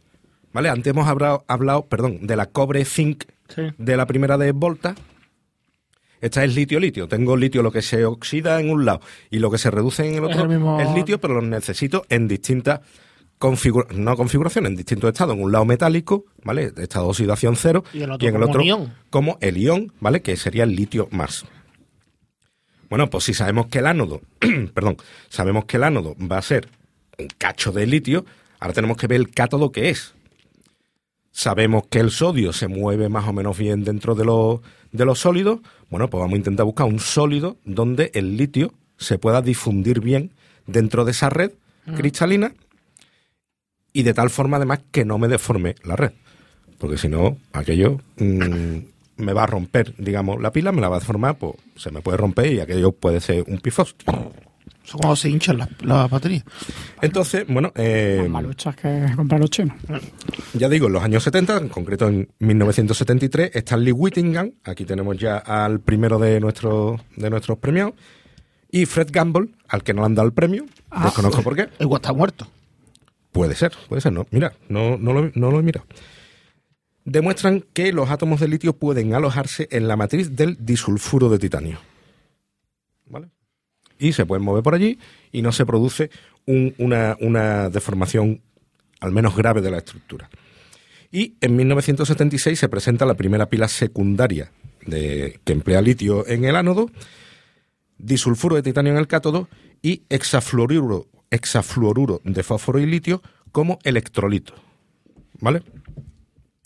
En 1980, ya viene nuestro segundo eh, premiado, John Goodenough descubre que el dióxido de cobalto funciona mejor que el disulfuro de titanio como cátodo. Es decir, lo que había descubierto Whittingham, dicen, vale, está bien, pero mejor un el dióxido de, de cobalto. Estamos hablando del año, del año 80, siete años después. Vale. Y en 1985, Akira Yoshino, ya nuestro tercer galardonado, desarrolla un ánodo de base de carbono en el que embebe el litio metálico. Es decir, en vez de yo poner un trozo de metal, el tío desarrolla, y además a, a partir de carbón de coque y tal, desarrolla un polímero en el que mete el litio metálico y, bueno, pues es el último, no es el último gran desarrollo, ¿vale? ¿Qué es carbón de coque? De coque. Sí, pero ¿qué es? El, Es un un tipo de carbón. tipo de carbón. Ah, vale. No lo había escuchado nunca, como lo has dicho, Tampoco. como si fuera muy normal, pues... Coque, se escribe C-O-K-E, No sé. ¿No? Sí, como la Coca-Cola, pero... Sí. Vale, pero que no lo había escuchado nunca. Yo tampoco, claro. Y la has contado tan normal que digo, hostia, Ah, pues... vale, perdón. No, Bueno, no, otro, sí, día, No, no, otro no, día- es normal, ¿no? otro día hablamos de huyas antracitas y cosas de esas. Eh, mm, bueno, Da igual, da igual, da igual, no te tampoco, preocupes. tampoco huye y antracita. No, no, la- pero que la curiosidad no era tan grande. tampoco. ¿Eh? y turbas. Turma no es una clase de... Las turmas las cogía yo con mi padre para una clase Z. claro, los talos grumeros y las turmas. Bueno, Yo tengo... también como decía, eh, en 1985 Akira Yoshino es el que desarrolla este nuevo ánodo y en 1991 se comercializa la primera batería que tiene eh, un ánodo de litio metálico embebido en un ánodo de base carbónica o carbonosa o base carbón, como se quiera llamar, Vale. un cátodo de dióxido de cobalto y hexafluoruro de fósforo y litio como electrolito. Vale. Eh, ha habido nuevos desarrollos, ¿vale? Y destacan, por ejemplo, que eh, los últimos o más destacables son nuevos materiales para fabricar eh, mm, el cátodo y es sustituir el dióxido de cobalto por tetróxido de manganeso o por fosfato de hierro. Yo creo que muchos compuestos se lo inventan, tío. Mm, Yo creo El que- hexafluoruro de no sé qué y no sé cuánto. yo comparado con cualquier mierda de proteína, esto es sencillo, tío, hasta nombrarlo. Y bueno, pues estos son los, los tres. He intentado buscar, ¿eh? pero no hay información de ¿De Fred, Fred Gamble? eh, de Fred R. Gamble. No sé yo si lleva sí, más. ¿no? Yo me supongo que se habrá, que habrá fallecido. ¿Quién era de los tres el de los 97 tacos? Eh, good enough. Good enough. Que fue el primero, ¿no? No, No, el, no. el segundo. Fue el segundo. Good enough es el que desarrolla, el que mejora. Que mejorar bueno, la propuesta la anterior propuesta de, Gamble de- y, y Whittingham. y Por cierto, las pilas de níquel cadmio son las recargables. No. Venga, Bueno, venga, venga, pega, pila- pega ahí. Venga, Pegaros, pilas pegaros. o baterías primarias. Vamos, no, es que, es que, a ver, esto es un, algo noto. que está muy extendido. Se ajuste, esa te ha tocado. Porque hay incluso quien, quien, no, no, no, no, coño, es algo, que yo, que no es nada del otro mundo, es algo bastante común. Sí, sí, tú dale ahí, dale ahí, dale ahí un sasca. Al final el saca se lo va a llevar a Wikipedia, entiendo, ¿no? Eh, sí. Vale. la Wikipedia, los tres primeros entradas que hay. No, la, la cuestión también hay mm, una distinción entre pila y batería, ¿vale? Diciendo, no, las pilas son las que las no recargables y las, las baterías son las recargables. no No, digo son que la gente. existe Ah, vale. también, Al final, Por- picadito. porque las pilas que hemos usado toda la vida para el Wallman y para esas mierdas, Las tiraba. eran las tiraba porque no eran recargables, mientras que la batería del coche sí la recargaba. Claro. Pero una cosa es una batería o pila primaria y, o- una, y la otra es una batería o pila secundaria. La primaria solo produce la descarga, es decir, tú le- la pones en el dispositivo que Y y cuando hasta- se ha hasta gastado- donde. Efectivamente. La secundaria funciona tanto en galvánico como en electrolítico. Es decir, galvánico es el que te da la electricidad. Vale. Yo ahora mismo tengo aquí mi móvil, si lo enciendo, estoy generando, estoy gastando electricidad que la estoy sacando de la batería. Cuando llega a casa, enchufo el móvil a la corriente eléctrica y lo que hace el móvil es darle electricidad a la pila, revierte el proceso, regenera las especies químicas primitivas para cuando yo lo quiera usar, entonces pueda generar otra vez electricidad. Pero no tiene, no tiene nada que ver o sea, perdón, quiero decir, vamos, de hecho, la- la- las pilas estas de ion litio, ya digo, la primera secundaria que se, que se ¿eh? en el año 91. Estoy mirando la- las de los típicos, los vapeadores y tal. Ajá. Son unas pilas que son recargables, ¿vale? Y estoy mirando de qué son, ¿vale? Y son de... ¿Qué es? NIMH. ¿Níquel qué? Sí, hidruro metálico. Hidruro metálico. níquel de ah, hidro- Esa es la, de la que has dicho que después de la de Nickel Cadmio, ¿no? Las de, sí, que se comercializaron por primera vez en el año Que yo he 1989. leído que eran mejores ahora que las de Nickel Cadmio. Porque el Cadmio al parecer tenía mucha memoria de... Sí, pero sí, claro. Eh, he Vamos, son las típicas, a lo mejor, memoria te refieres a lo Sí, típico de, que- después de no sé cuántos ciclos al Claro, nabo, el, ¿no? el problema que hay es que, claro, hay, hay, hay materiales que tienen problemas, si se le llama problema de memoria a las baterías recargables o a las secundarias, que cuando cumplen muchos ciclos de carga-recarga y sobre todo si no son completos, pues entonces se... se Van mm, perdiendo rendimiento. Sí, y se, y se echan a perder. La- Se estropea. Son los típicos del móvil de que, yo, que el móvil ahora lo cargo y se me desgasta. Y tú estás pensando en que tiene por desgastar, ah, estás viendo YouTube o estás viendo, tú dices, no, es la batería. Claro, A mí- claro. A mí me pasa mucho. En el Nokia no pasaba. No. ¿eh? En el Nokia no pasaba, ¿por qué? Porque no había vídeo. Por ejemplo. ¿Eh? El Motorola, el El Motorola que tipo yo tuve. sea- el- de que sea un tipo u otro no quiere decir que sean recargables o no. En conclusión. ¿A que sea de un tipo te refieres a O que? sea, que sea de Nickel Cadmio, Nickel... Bueno, Hombre, eso- supongo que, que algunas estarán diseñadas para que la descarga, pero que no tiene por qué ser. A eso ver, ya te lo tendría que mirar exactamente cuáles son Bueno, es que como cuando busco. Nickel Cadmio, todo habla de baterías recargables, entonces he dado por hecho que, que eran... a ver, de todas maneras, es que el desarrollo gordo de las baterías, supongo que también, y esta es una de ellas, es el que sean recargables. Es decir, Mm. que eh, está muy guay cuando tú lo ponías al Warman y eso, el Disman te duraba, no te llega a un CD. Los Warman, tío. ¿Vale? Pero ¿y un Disman? El Disman. Yo le regalé una a María José y lo uso. Entonces, por mi casa. claro, no, el no, desarrollo ya llega en que, bueno, busca otros materiales en los que tú puedas revertir y volver a cargar el ese de eso. Y más ligero, y más barato, y más asequible. El Y- problema de ahora está con el litio. El litio que está todo en Bolivia, ¿no? En Bolivia, era, ¿no? Bolivia, Argentina y Chile. Chile. En el desierto de... Están entre el salar de Uyuni en Bolivia, el salar de Atacama en Chile y el de Argentina, no sé si era se llamaba Salta, no recuerdo, pero ahí, cre- eh, ahí estiman que está entre el 50 y el 80% del litio que del hay. litio Así mundial. están todos los países dándose... Tengo una duda que será una barbaridad, pero ¿el litio se toma en pastilla o algo? También. ¿Para la radioactividad? No, ese es el yodo. Ah, el litio No, es el para cuando tiene enfermedades mentales o algo. Sí, bueno, sí, a para ver, problemas de trastornos depresivos de y tal. sí. Me suena por las, y tal, por las somos litio. películas y eso. Claro, digo yo, no, no sé si está diciendo la barbaridad, vale, vale. Que no lo digo por mí. Está poseído el pato, Donald.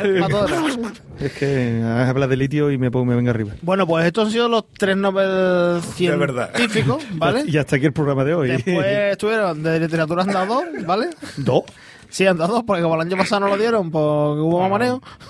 llámalo mamareo, llámalo acoso sexual, ¿vale?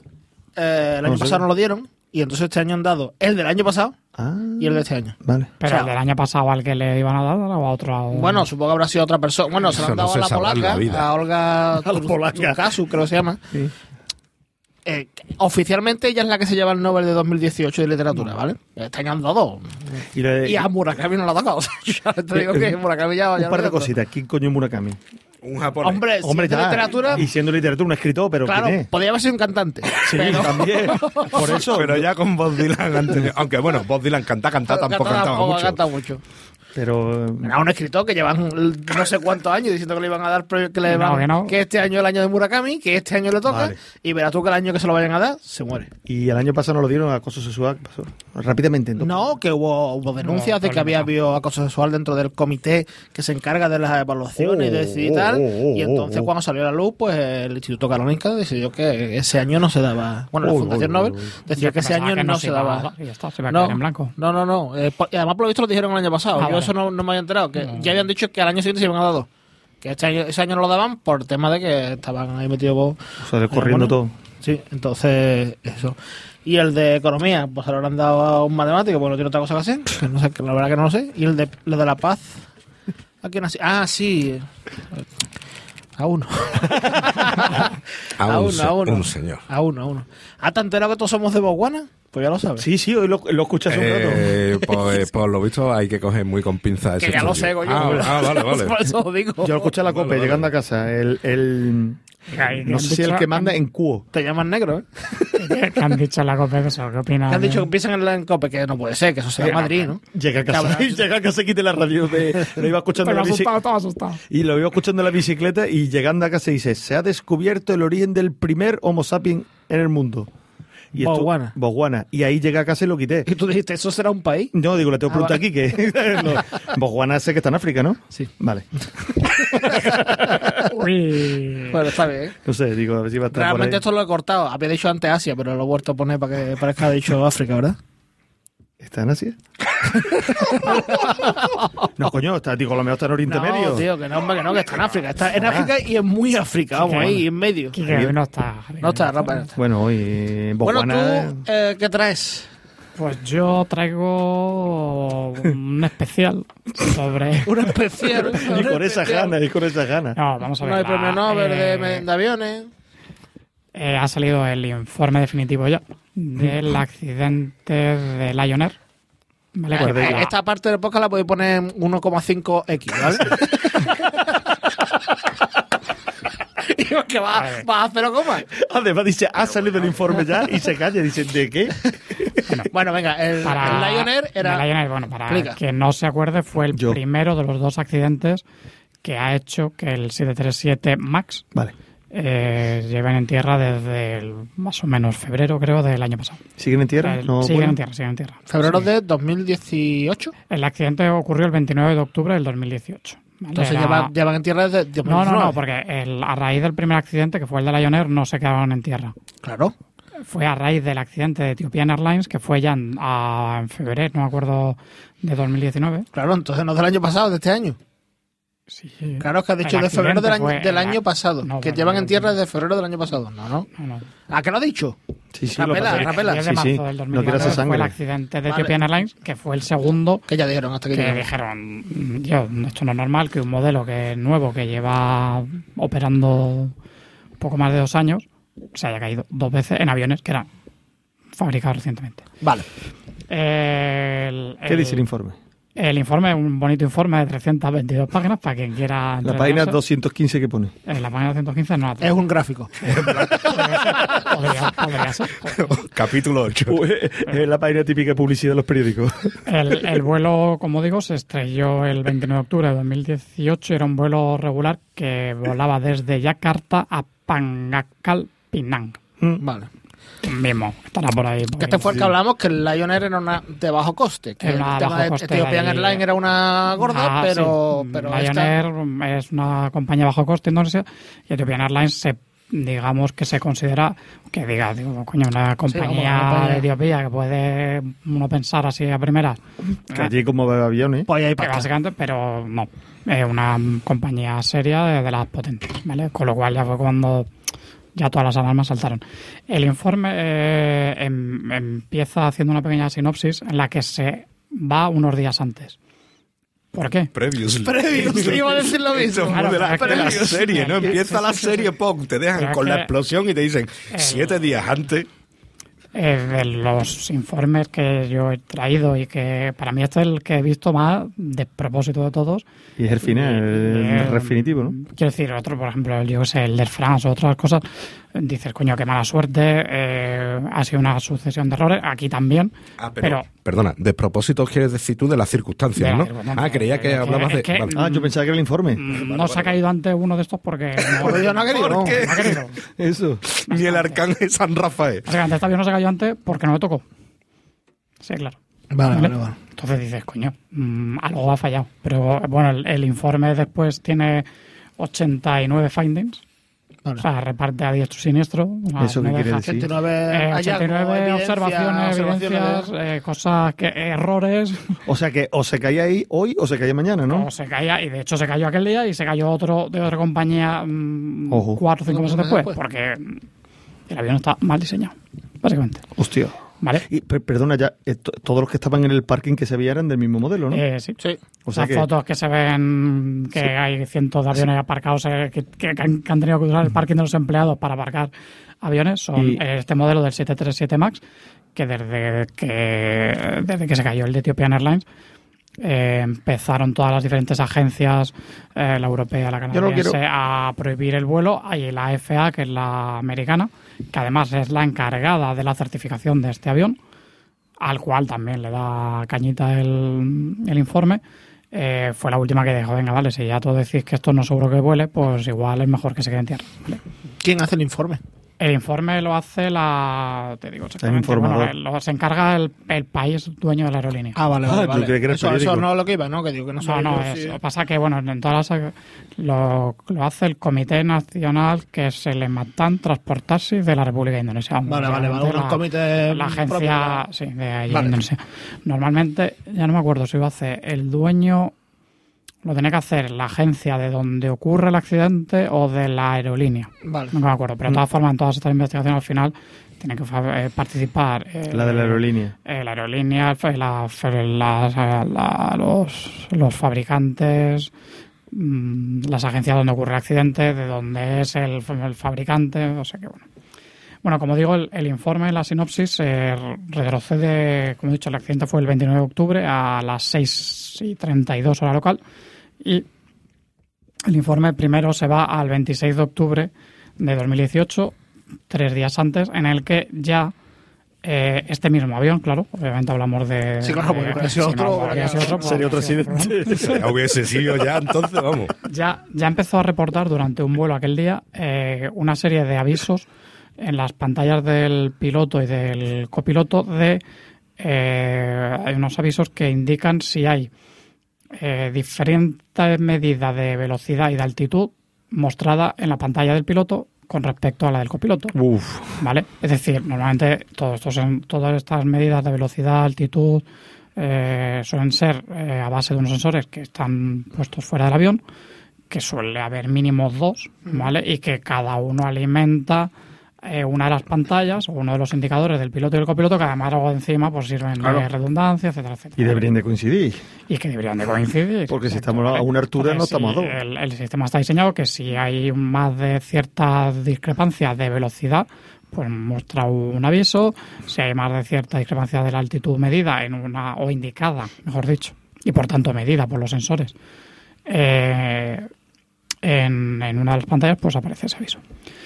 Eh, como digo, eso en- y fue un fallo recurrente en este avión durante eh, varios vuelos. Vale. hasta el punto que, que después de, de un vuelo decidieron cambiar, y realizaron su troubleshooting eh, que marcaba los manuales y decidieron cambiar el sensor del ángulo de ataque, el AOA, ¿vale? Del lado izquierdo. Está ahí bien, que es lo que decidieron por debido a estos problemas que tenían. En teoría esto debería haber resuelto el problema. Ujú. ¿vale? Primer, mm, aquí ya siempre empezamos con la- los malos errores o las malas praxis o las malas patas o lo que sea. El sensor que se monta bien, eh, era un sensor que se, habría, que se había reparado por el fabricante de, de los sensores y se montó con una desviación de 21 grados. Bien, empezamos Bien. bien. Vamos bien. El sensor de AOA es el sensor que mide el ángulo de ataque. Y además el del lado izquierdo es el que da información al famoso sistema MCAS Mm. del que hemos hablado del Boeing, que para los que no se acuerden de, o no escucharon el programa cuando hablé de él, es el sistema que cuando el 737 MAX es una, un rediseño mm, con Del nuevos 737. motores del- de los anteriores modelos 737, motores más grandes, y eso que hacía que tendiese a picar el avión volando. ¿Qué hicieron los señores de Boeing? Meter este sistema MCAS, que lo que hacía era bajo, bajo cuerda, básicamente, hacer compensar automáticamente esa tendencia a picar el morro que tenía el avión. Vale, porque si pica mucho el morro, pues mucho ángulo de ataque, ángulo de ataque muy elevado, entra en pérdida el avión y se, y se va al pairo, ¿vale? Con lo cual, primero montamos, cambiamos el sensor que va a alimentar el MKS y lo montamos Malamente. lo montamos. No hay evidencias de haber hecho un mal montaje eh, durante las investigaciones. El mecánico que hizo la operación dice palabrita el niño Jesús que lo hizo bien, de acuerdo a lo que dicen los manuales, ¿Qué va a pero decir? mm, ni lo dejó bien registrado, ni y si se hubiera hecho bien, de hecho el informe entra en una serie de pruebas que se hicieron O sea, para ver, digamos, para ver si el procedimiento manual de mantenimiento estaba correcto o no. Y lo que llegaron a la conclusión es que si realmente el operario hubiera seguido la indicación del manual de mantenimiento y hubiera hecho todas las pruebas, esa desviación que traía ese sensor reparado de 21 grados la tendría que haber detectado. Vale. Vale. Un- un- ¿Esa desviación era fortuita de ese avión o se estaba No, era del todo- sensor. Del sensor que, habían- sensor. que, que- que iban a montarle. Vale, pero todos los demás aviones seguían con esa desviación mala. mala ¿O- No, no, no, no, Ah, no. ese- ese avión. O sea, el, el sensor, el sensor Lo tú- montas mal. Tú cambias una pieza del avión, Eso. lo mandas a reparar. El sensor no que venía calibrado, tú lo Eso tenías venía, calibrado y ven- lo montó venía mal cual. reparado, ya fallo del fabricante o del Reparador taller de- de reparador de sensores de estos, pero mal el que lo montó en el avión, que haciendo el test de comprobación en el que tienes que poner el sensor en su máximo, en, las posiciones máximas, digamos, del rango que tiene el sensor, o el, sensor de, ángulo de ataque, si lo he explicado alguna vez, es un pequeño aleroncito. Cuando os montéis en un avión, si subís por las escaleras, además, eh, fijaros que. Vale, vale. Sí, sí, sí, sí, tienes razón, tienes razón. eh. Cuidado, eh. Yo pienso, yo, yo, yo pienso Claro, que habrá. No, Hay que claro. ver bien, lo digo, pues, cuando subes esto es lo típico en un avión de Ryanair que subes por las escaleras. Claro, es que básicamente es los que cogemos normalmente. yo soy un tieso. No, coño, pero un- Yo soy un tieso. Me Bueno. va a decir a mí si lo soy o no. Soy un tieso. Yo voy con Ryanair y me tengo que salir a la pista y subir por la Bueno, escalera. pues Yo, el que último finger que vi. Hay, un- hay una pequeña aletita, por así decirlo, que eso lo que hace básicamente es medir el ángulo de ataque que lleve el avión. ¿Vale? Un pequeño aleroncito que, que según la incidencia del aire. Entonces lo tienes que poner el máximo rango hacia arriba Y que lo que además, mide, y lo con una decir, herramienta y, con un, y, con un- y vas comprobando que el máximo coincide con lo que debe, el mínimo también y el cero con el cero. Eso lo tuvo que hacer. Porque si no, esa desviación, al ponerlo, tendría que haber visto, o sea, tenía que indicar un 30 grados, pues tendría que haber mostrado esa desviación de 21 grados que tenía el sensor que estaba mal reparado. ¿Vale? De hecho, prueba de ello es que eh, después de haber cambiado ese sensor, en los, en el- en los vuelos siguientes se siguen produciendo fallos. Eh, de hecho, se producen más fallos ya de, de la velocidad indicada, de, también de la altitud. Y en ese, en ese vuelo posterior, el MK se activa. Ya.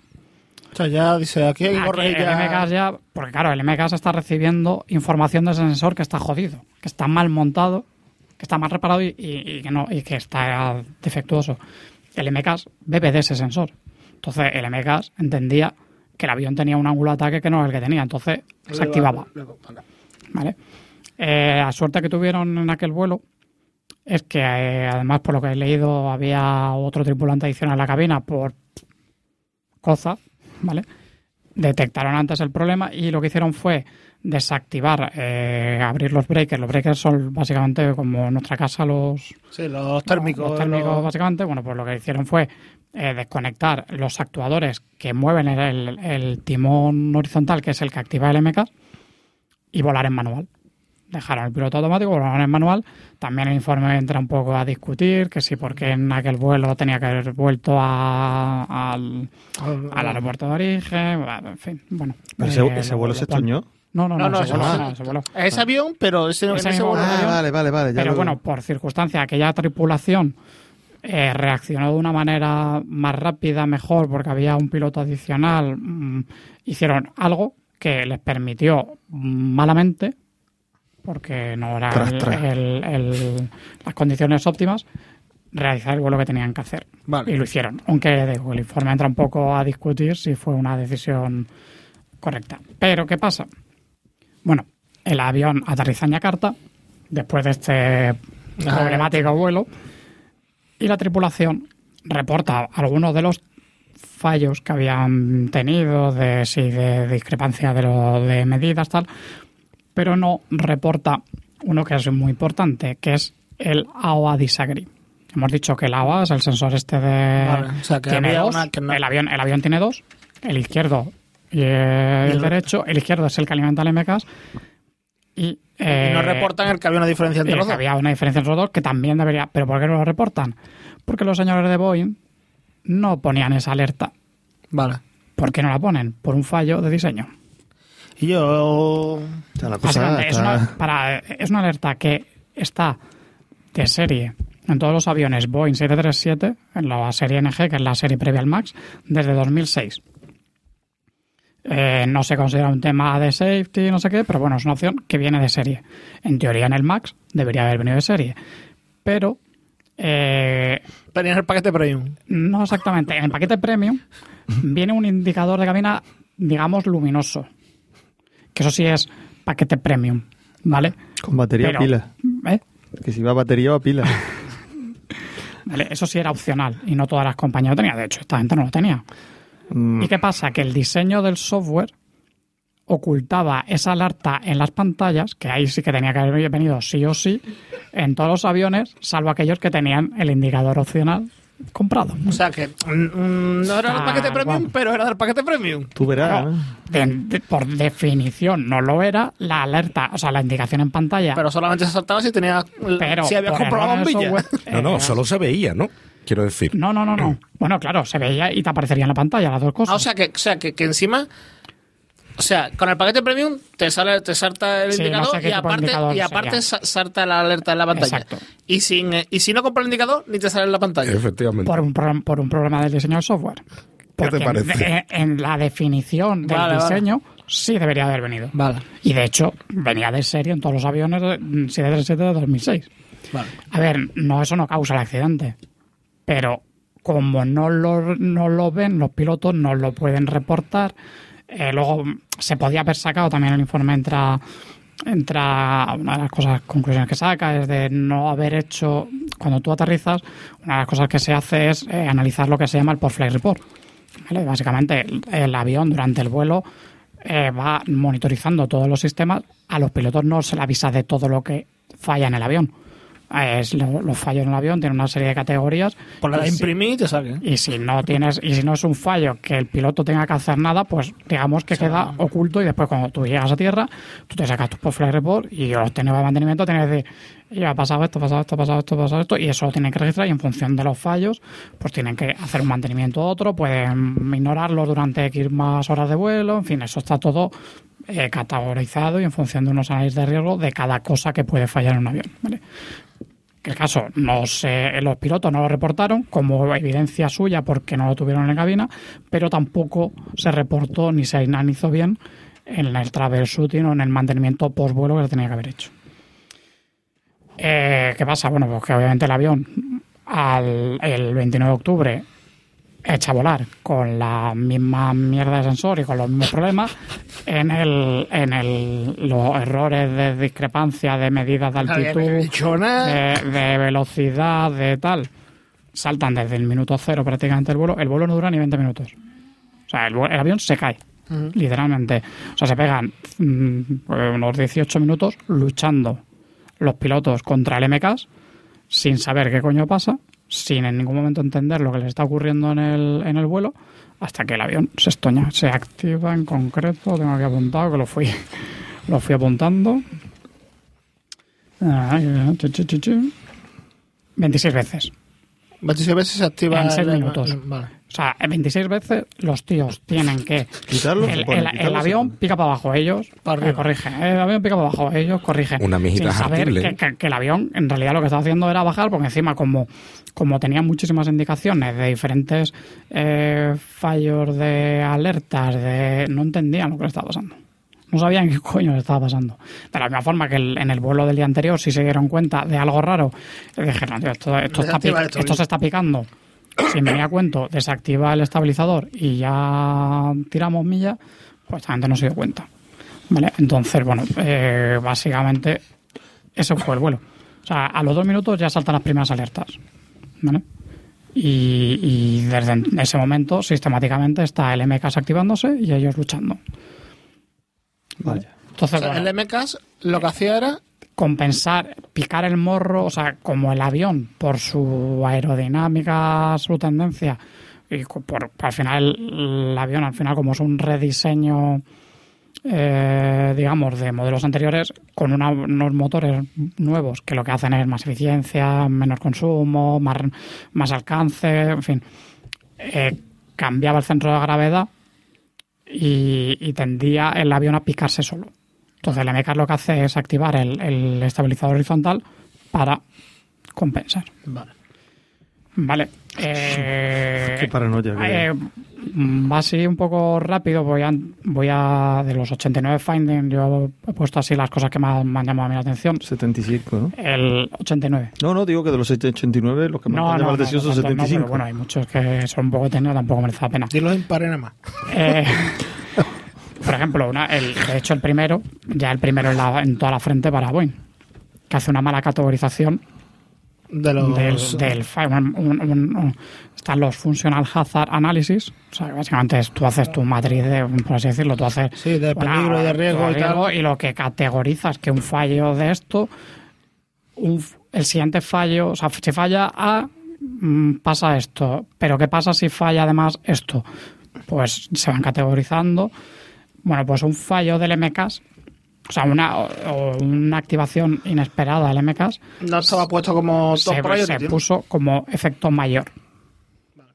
Cuando por encima tienes hazardous y catastrófico. O sea, hazardous es un chungo y catastrófico pues lo que ocurrió. Sí, Pero pero- ya partes de, un- de una mala categorización de, de que tu sistema nuevo este, que tú has metido aquí, lo has categorizado mal. ¿Eso qué implica? Dice, bueno, eso tampoco pasa nada. Implica que tú tienes que dar menos explicaciones a las autoridades, tienes que poner un diseño menos robusto en un momento dado. De ahí que, por ejemplo, si se hubiera categorizado seguramente como hazard de uso catastrófico, nunca habrían permitido que el, que el, que el sistema MKS bebiera de la De un- indicación de un solo sensor. Eso es de primero de aeronáutica. O sea, tú tienes un, un- sistema que es crítico, que te puede tirar el avión, lo mínimo que tienes que tener es redundancia doble o triple. Para que si te falla uno, tengas el otro. O si hay un, una discrepancia entre ellos, pues digas, avisar al piloto y diga, oye, te pasa esto. Tú decides. Tú decides, No, sí, pues claro. Ah, ah, allá tú. No, hombre, Allá claro. tú. Te aviso, esto es catastrófico, No. pero tú decides. Hombre, pero es que sí, claro, que, es que, supuesto, pero que te vas en avión solo. Hombre, por lo menos que lo sepa, claro, claro. Pues eso está. O sea, oye, te aviso que la consecuencia es esta, mm, tienes este problema y ya, bueno, pues él tendrá que, a- que actuar como... Aparece en la pantalla. Elige un número del 1 al 5. No, Te eh. tocó. Te tocó. Eh, Y ese piloto pasa algo y el avión dice, ah, no sé, tú sabrás. Eso es. Mm, el MCAS lo Boeing lo, lo diseña tan, digamos, velado, tan como, no, esto, si esto no, si esto no pasa nada. Esta es una mejora que estoy no. poniendo yo aquí, hombre. Hombre, es esto. Entonces, Dos patas. una- no Great. hablan, a ver, los, una de las, uno de los grandes ah, cosas que vendía Boeing cuando sacó el 737 MAX era que y vendía a sus potenciales clientes, sobre todo clientes anteriores de 737, es si tus pilotos con un cursillo en una tablet en su casa pueden pasar a volar de un avión a otro. Esto con el Flight Sí, sí. Simulator de Microsoft. No, no, ni con el Flight- no, si no era de simulador. Ah, directamente. Si no era de simulador, porque como decía, no, no, que el avión es el mismo, que el avión no cambia nada. Carajo, te mete un sistema que no te informo.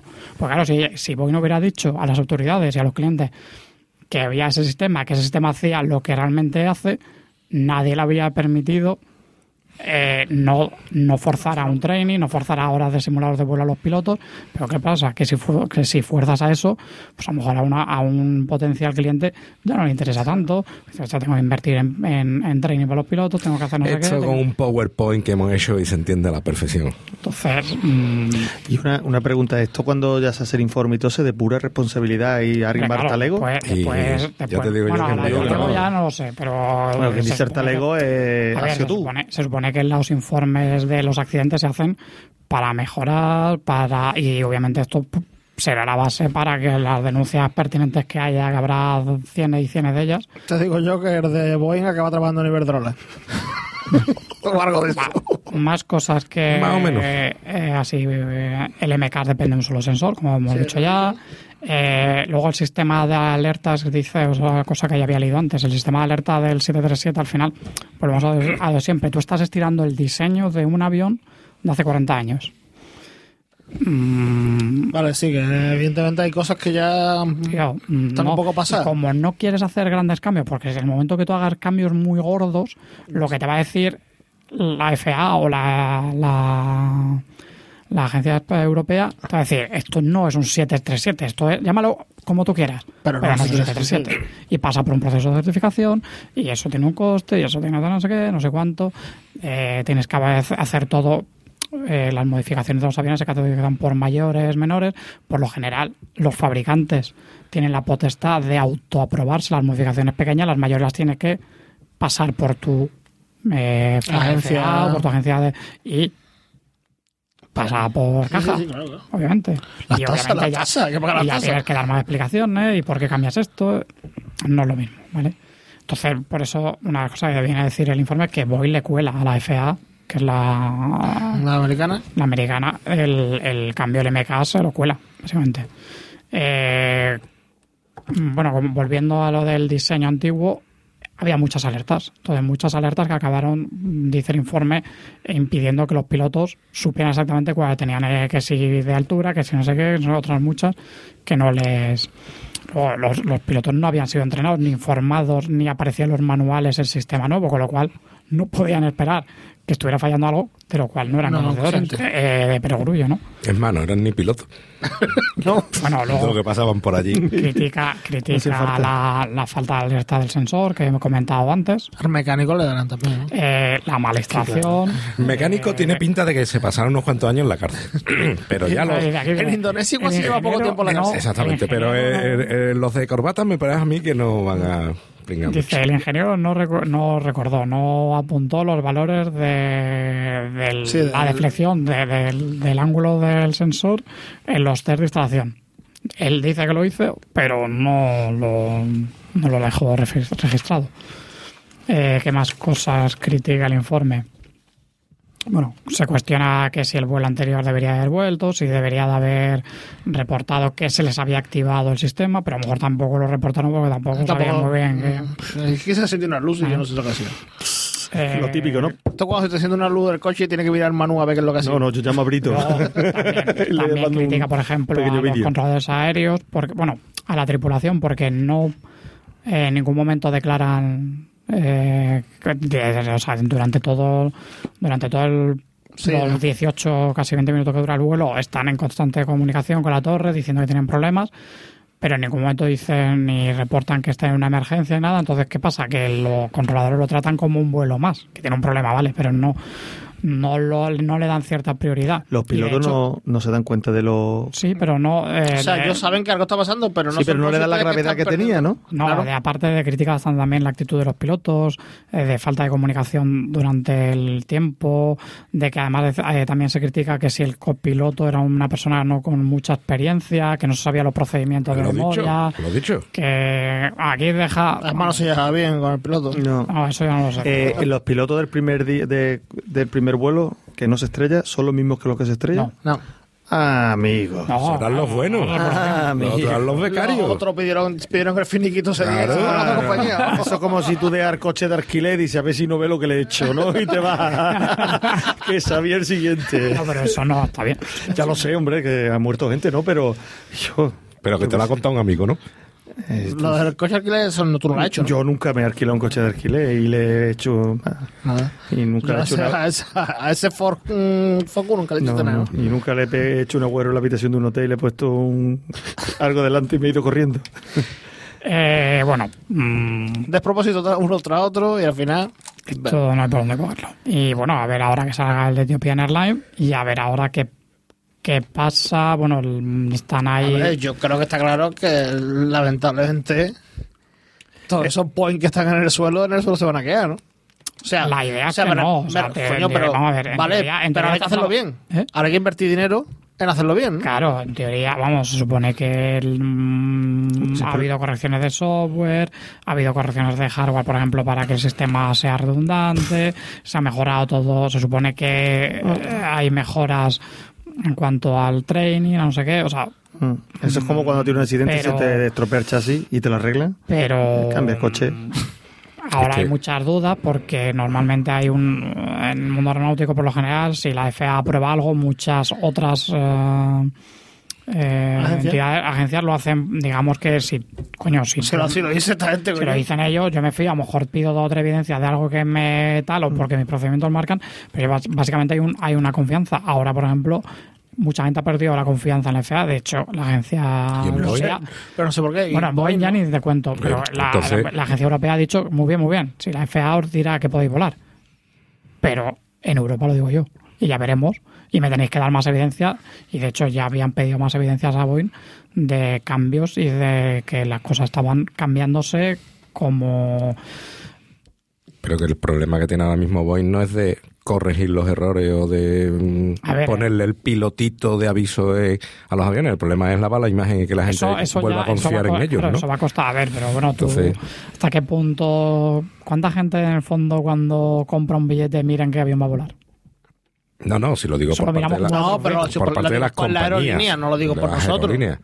Pero decir- vuelvo, a, eh, vuelvo a insistirte, las aerolíneas que van a hacer, eh, las aerolíneas que lo tienen comprado, las aerolíneas que llevan operando con 737, a lo mejor alguna ha habido cancelaciones incluso. Claro, pues. Alguna comprará Airbus, no te digo que no. Antonov, hombre, Antonov, Antonov ahí con ocho motores. ¿Y si lo vende a metaprecio? Yo ¿No lo va a soy? Boeing y todo lo que tengo aparcado hago un hotel temático que lo- lo- los aviones son habitaciones. Digo, está, tío. Está, tío. Me transformo en una. Un- y un yo, hotel. en vez, en vez de tener un, un camión de eso de bocadillo, un avión de bocadillo. Qué chulo, No tío. puedes despegar, pero va con tu avión por ahí por Arizona. Un food plane, tío. Está el food track y el food plane, Un tío. food plane, tío. Cuelga- lo cuelgas de una grúa y tiene un cacharrito para la feria. Yo no me fío, yo Una soy que se cae. ¿eh? grúa muy gorda. grúa muy gorda. Bueno, total, que. Que un de propósito. De propósito, como to- todo hace indicar. Ay. Ay, yo soy Madanda. Que, Que vámonos, ¿no? Vámonos, ¿no? Ya Que está bien. sueño y hambre. Ya está bien, ¿no? que. Eh, Rapela, Dime. ¿te lo has pasado bien? Hombre, por Dios, sobre todo cuando no he hablado yo. Bueno, ya podéis bajar la velocidad del podcast, ¿no? Sí, ya la gente Ya, le puede bueno. dar- ya puede poner otra vez un 9X. A uno con dos. Los pocos que habréis llegado. Si no, no escucha nadie, Rapela. Yo creo que no. ¿Estás ahí? Habrá comentarios que mi parte es la más interesante. Sí, Estoy, estoy seguro. Hombre. Estoy totalmente seguro. Sí. Y Rapela me lo dirá, pues yo no voy a ver los comentarios. Yo como no escucho, no escucho el podcast que me Que bueno, que eso que hasta aquí el 207, Enhorabuena a los premiados. ¿vale? Eh, enhorabuena a los nueve premiados en los premios Nobel, los dos de literatura y el de La Paz y no sé cuántos han sido de economía. ¿vale? Tres. Tres han sido de economía también. ¿Y qué han descubierto? No sé, porque... un, no, un pero, dólar, un billete de un dólar. No, pero, pero por lo visto, por lo que leí así muy por encima, es la primera vez que lo hacen, le dan un premio no a un estudio así, digamos, teórico, sino a Vale, que no es un plan, constatación práctica vale, de que no, no es en sé plan qué, de sí. teoría de... No, no, sino de que han la llevado... macroeconomía, ¿no? Sí, De que no se han llevado nada bajo cuerda en... No sé, no sé, no sé. Bueno, Pero- bueno, a O ver... sea, que, que le damos premio Nobel a la economía y no a la ingeniería. Porque no vale Hombre, para no nada. se, se lo iban a dar de Boeing. Pero tú no os caen los aviones. ¿No has visto lo que había hecho con los pobres aviones? Se os caen los aviones, ¿qué queréis encima?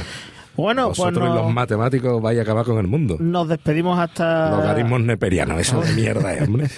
Es verdad que usted no tenéis nada, usted tiene la medalla Philly Phil, la Philly, la Philly con la que me afeito. Fields. Ah, vale, vale. Sí, y, la- el premio Abel. y el premio Abel. Sí, bueno, Able. A ver. Pero en química también está la, la medalla Davis y el no sé qué, de que los matemáticos. Máster de Augusta. Hombre, el, el, y el Gerard Piqué, ¿sabe de eso?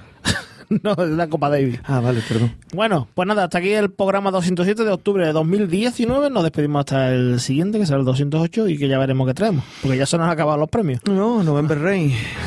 Ni, na, ni, na, ni, na, ni.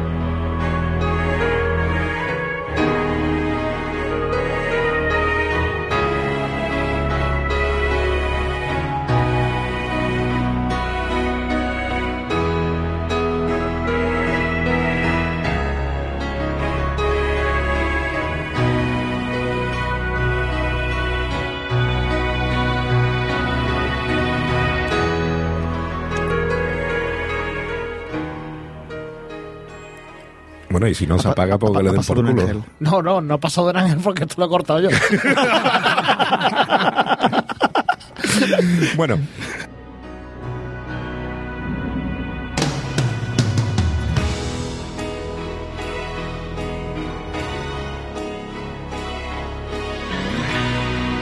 Ni, na, ni, na,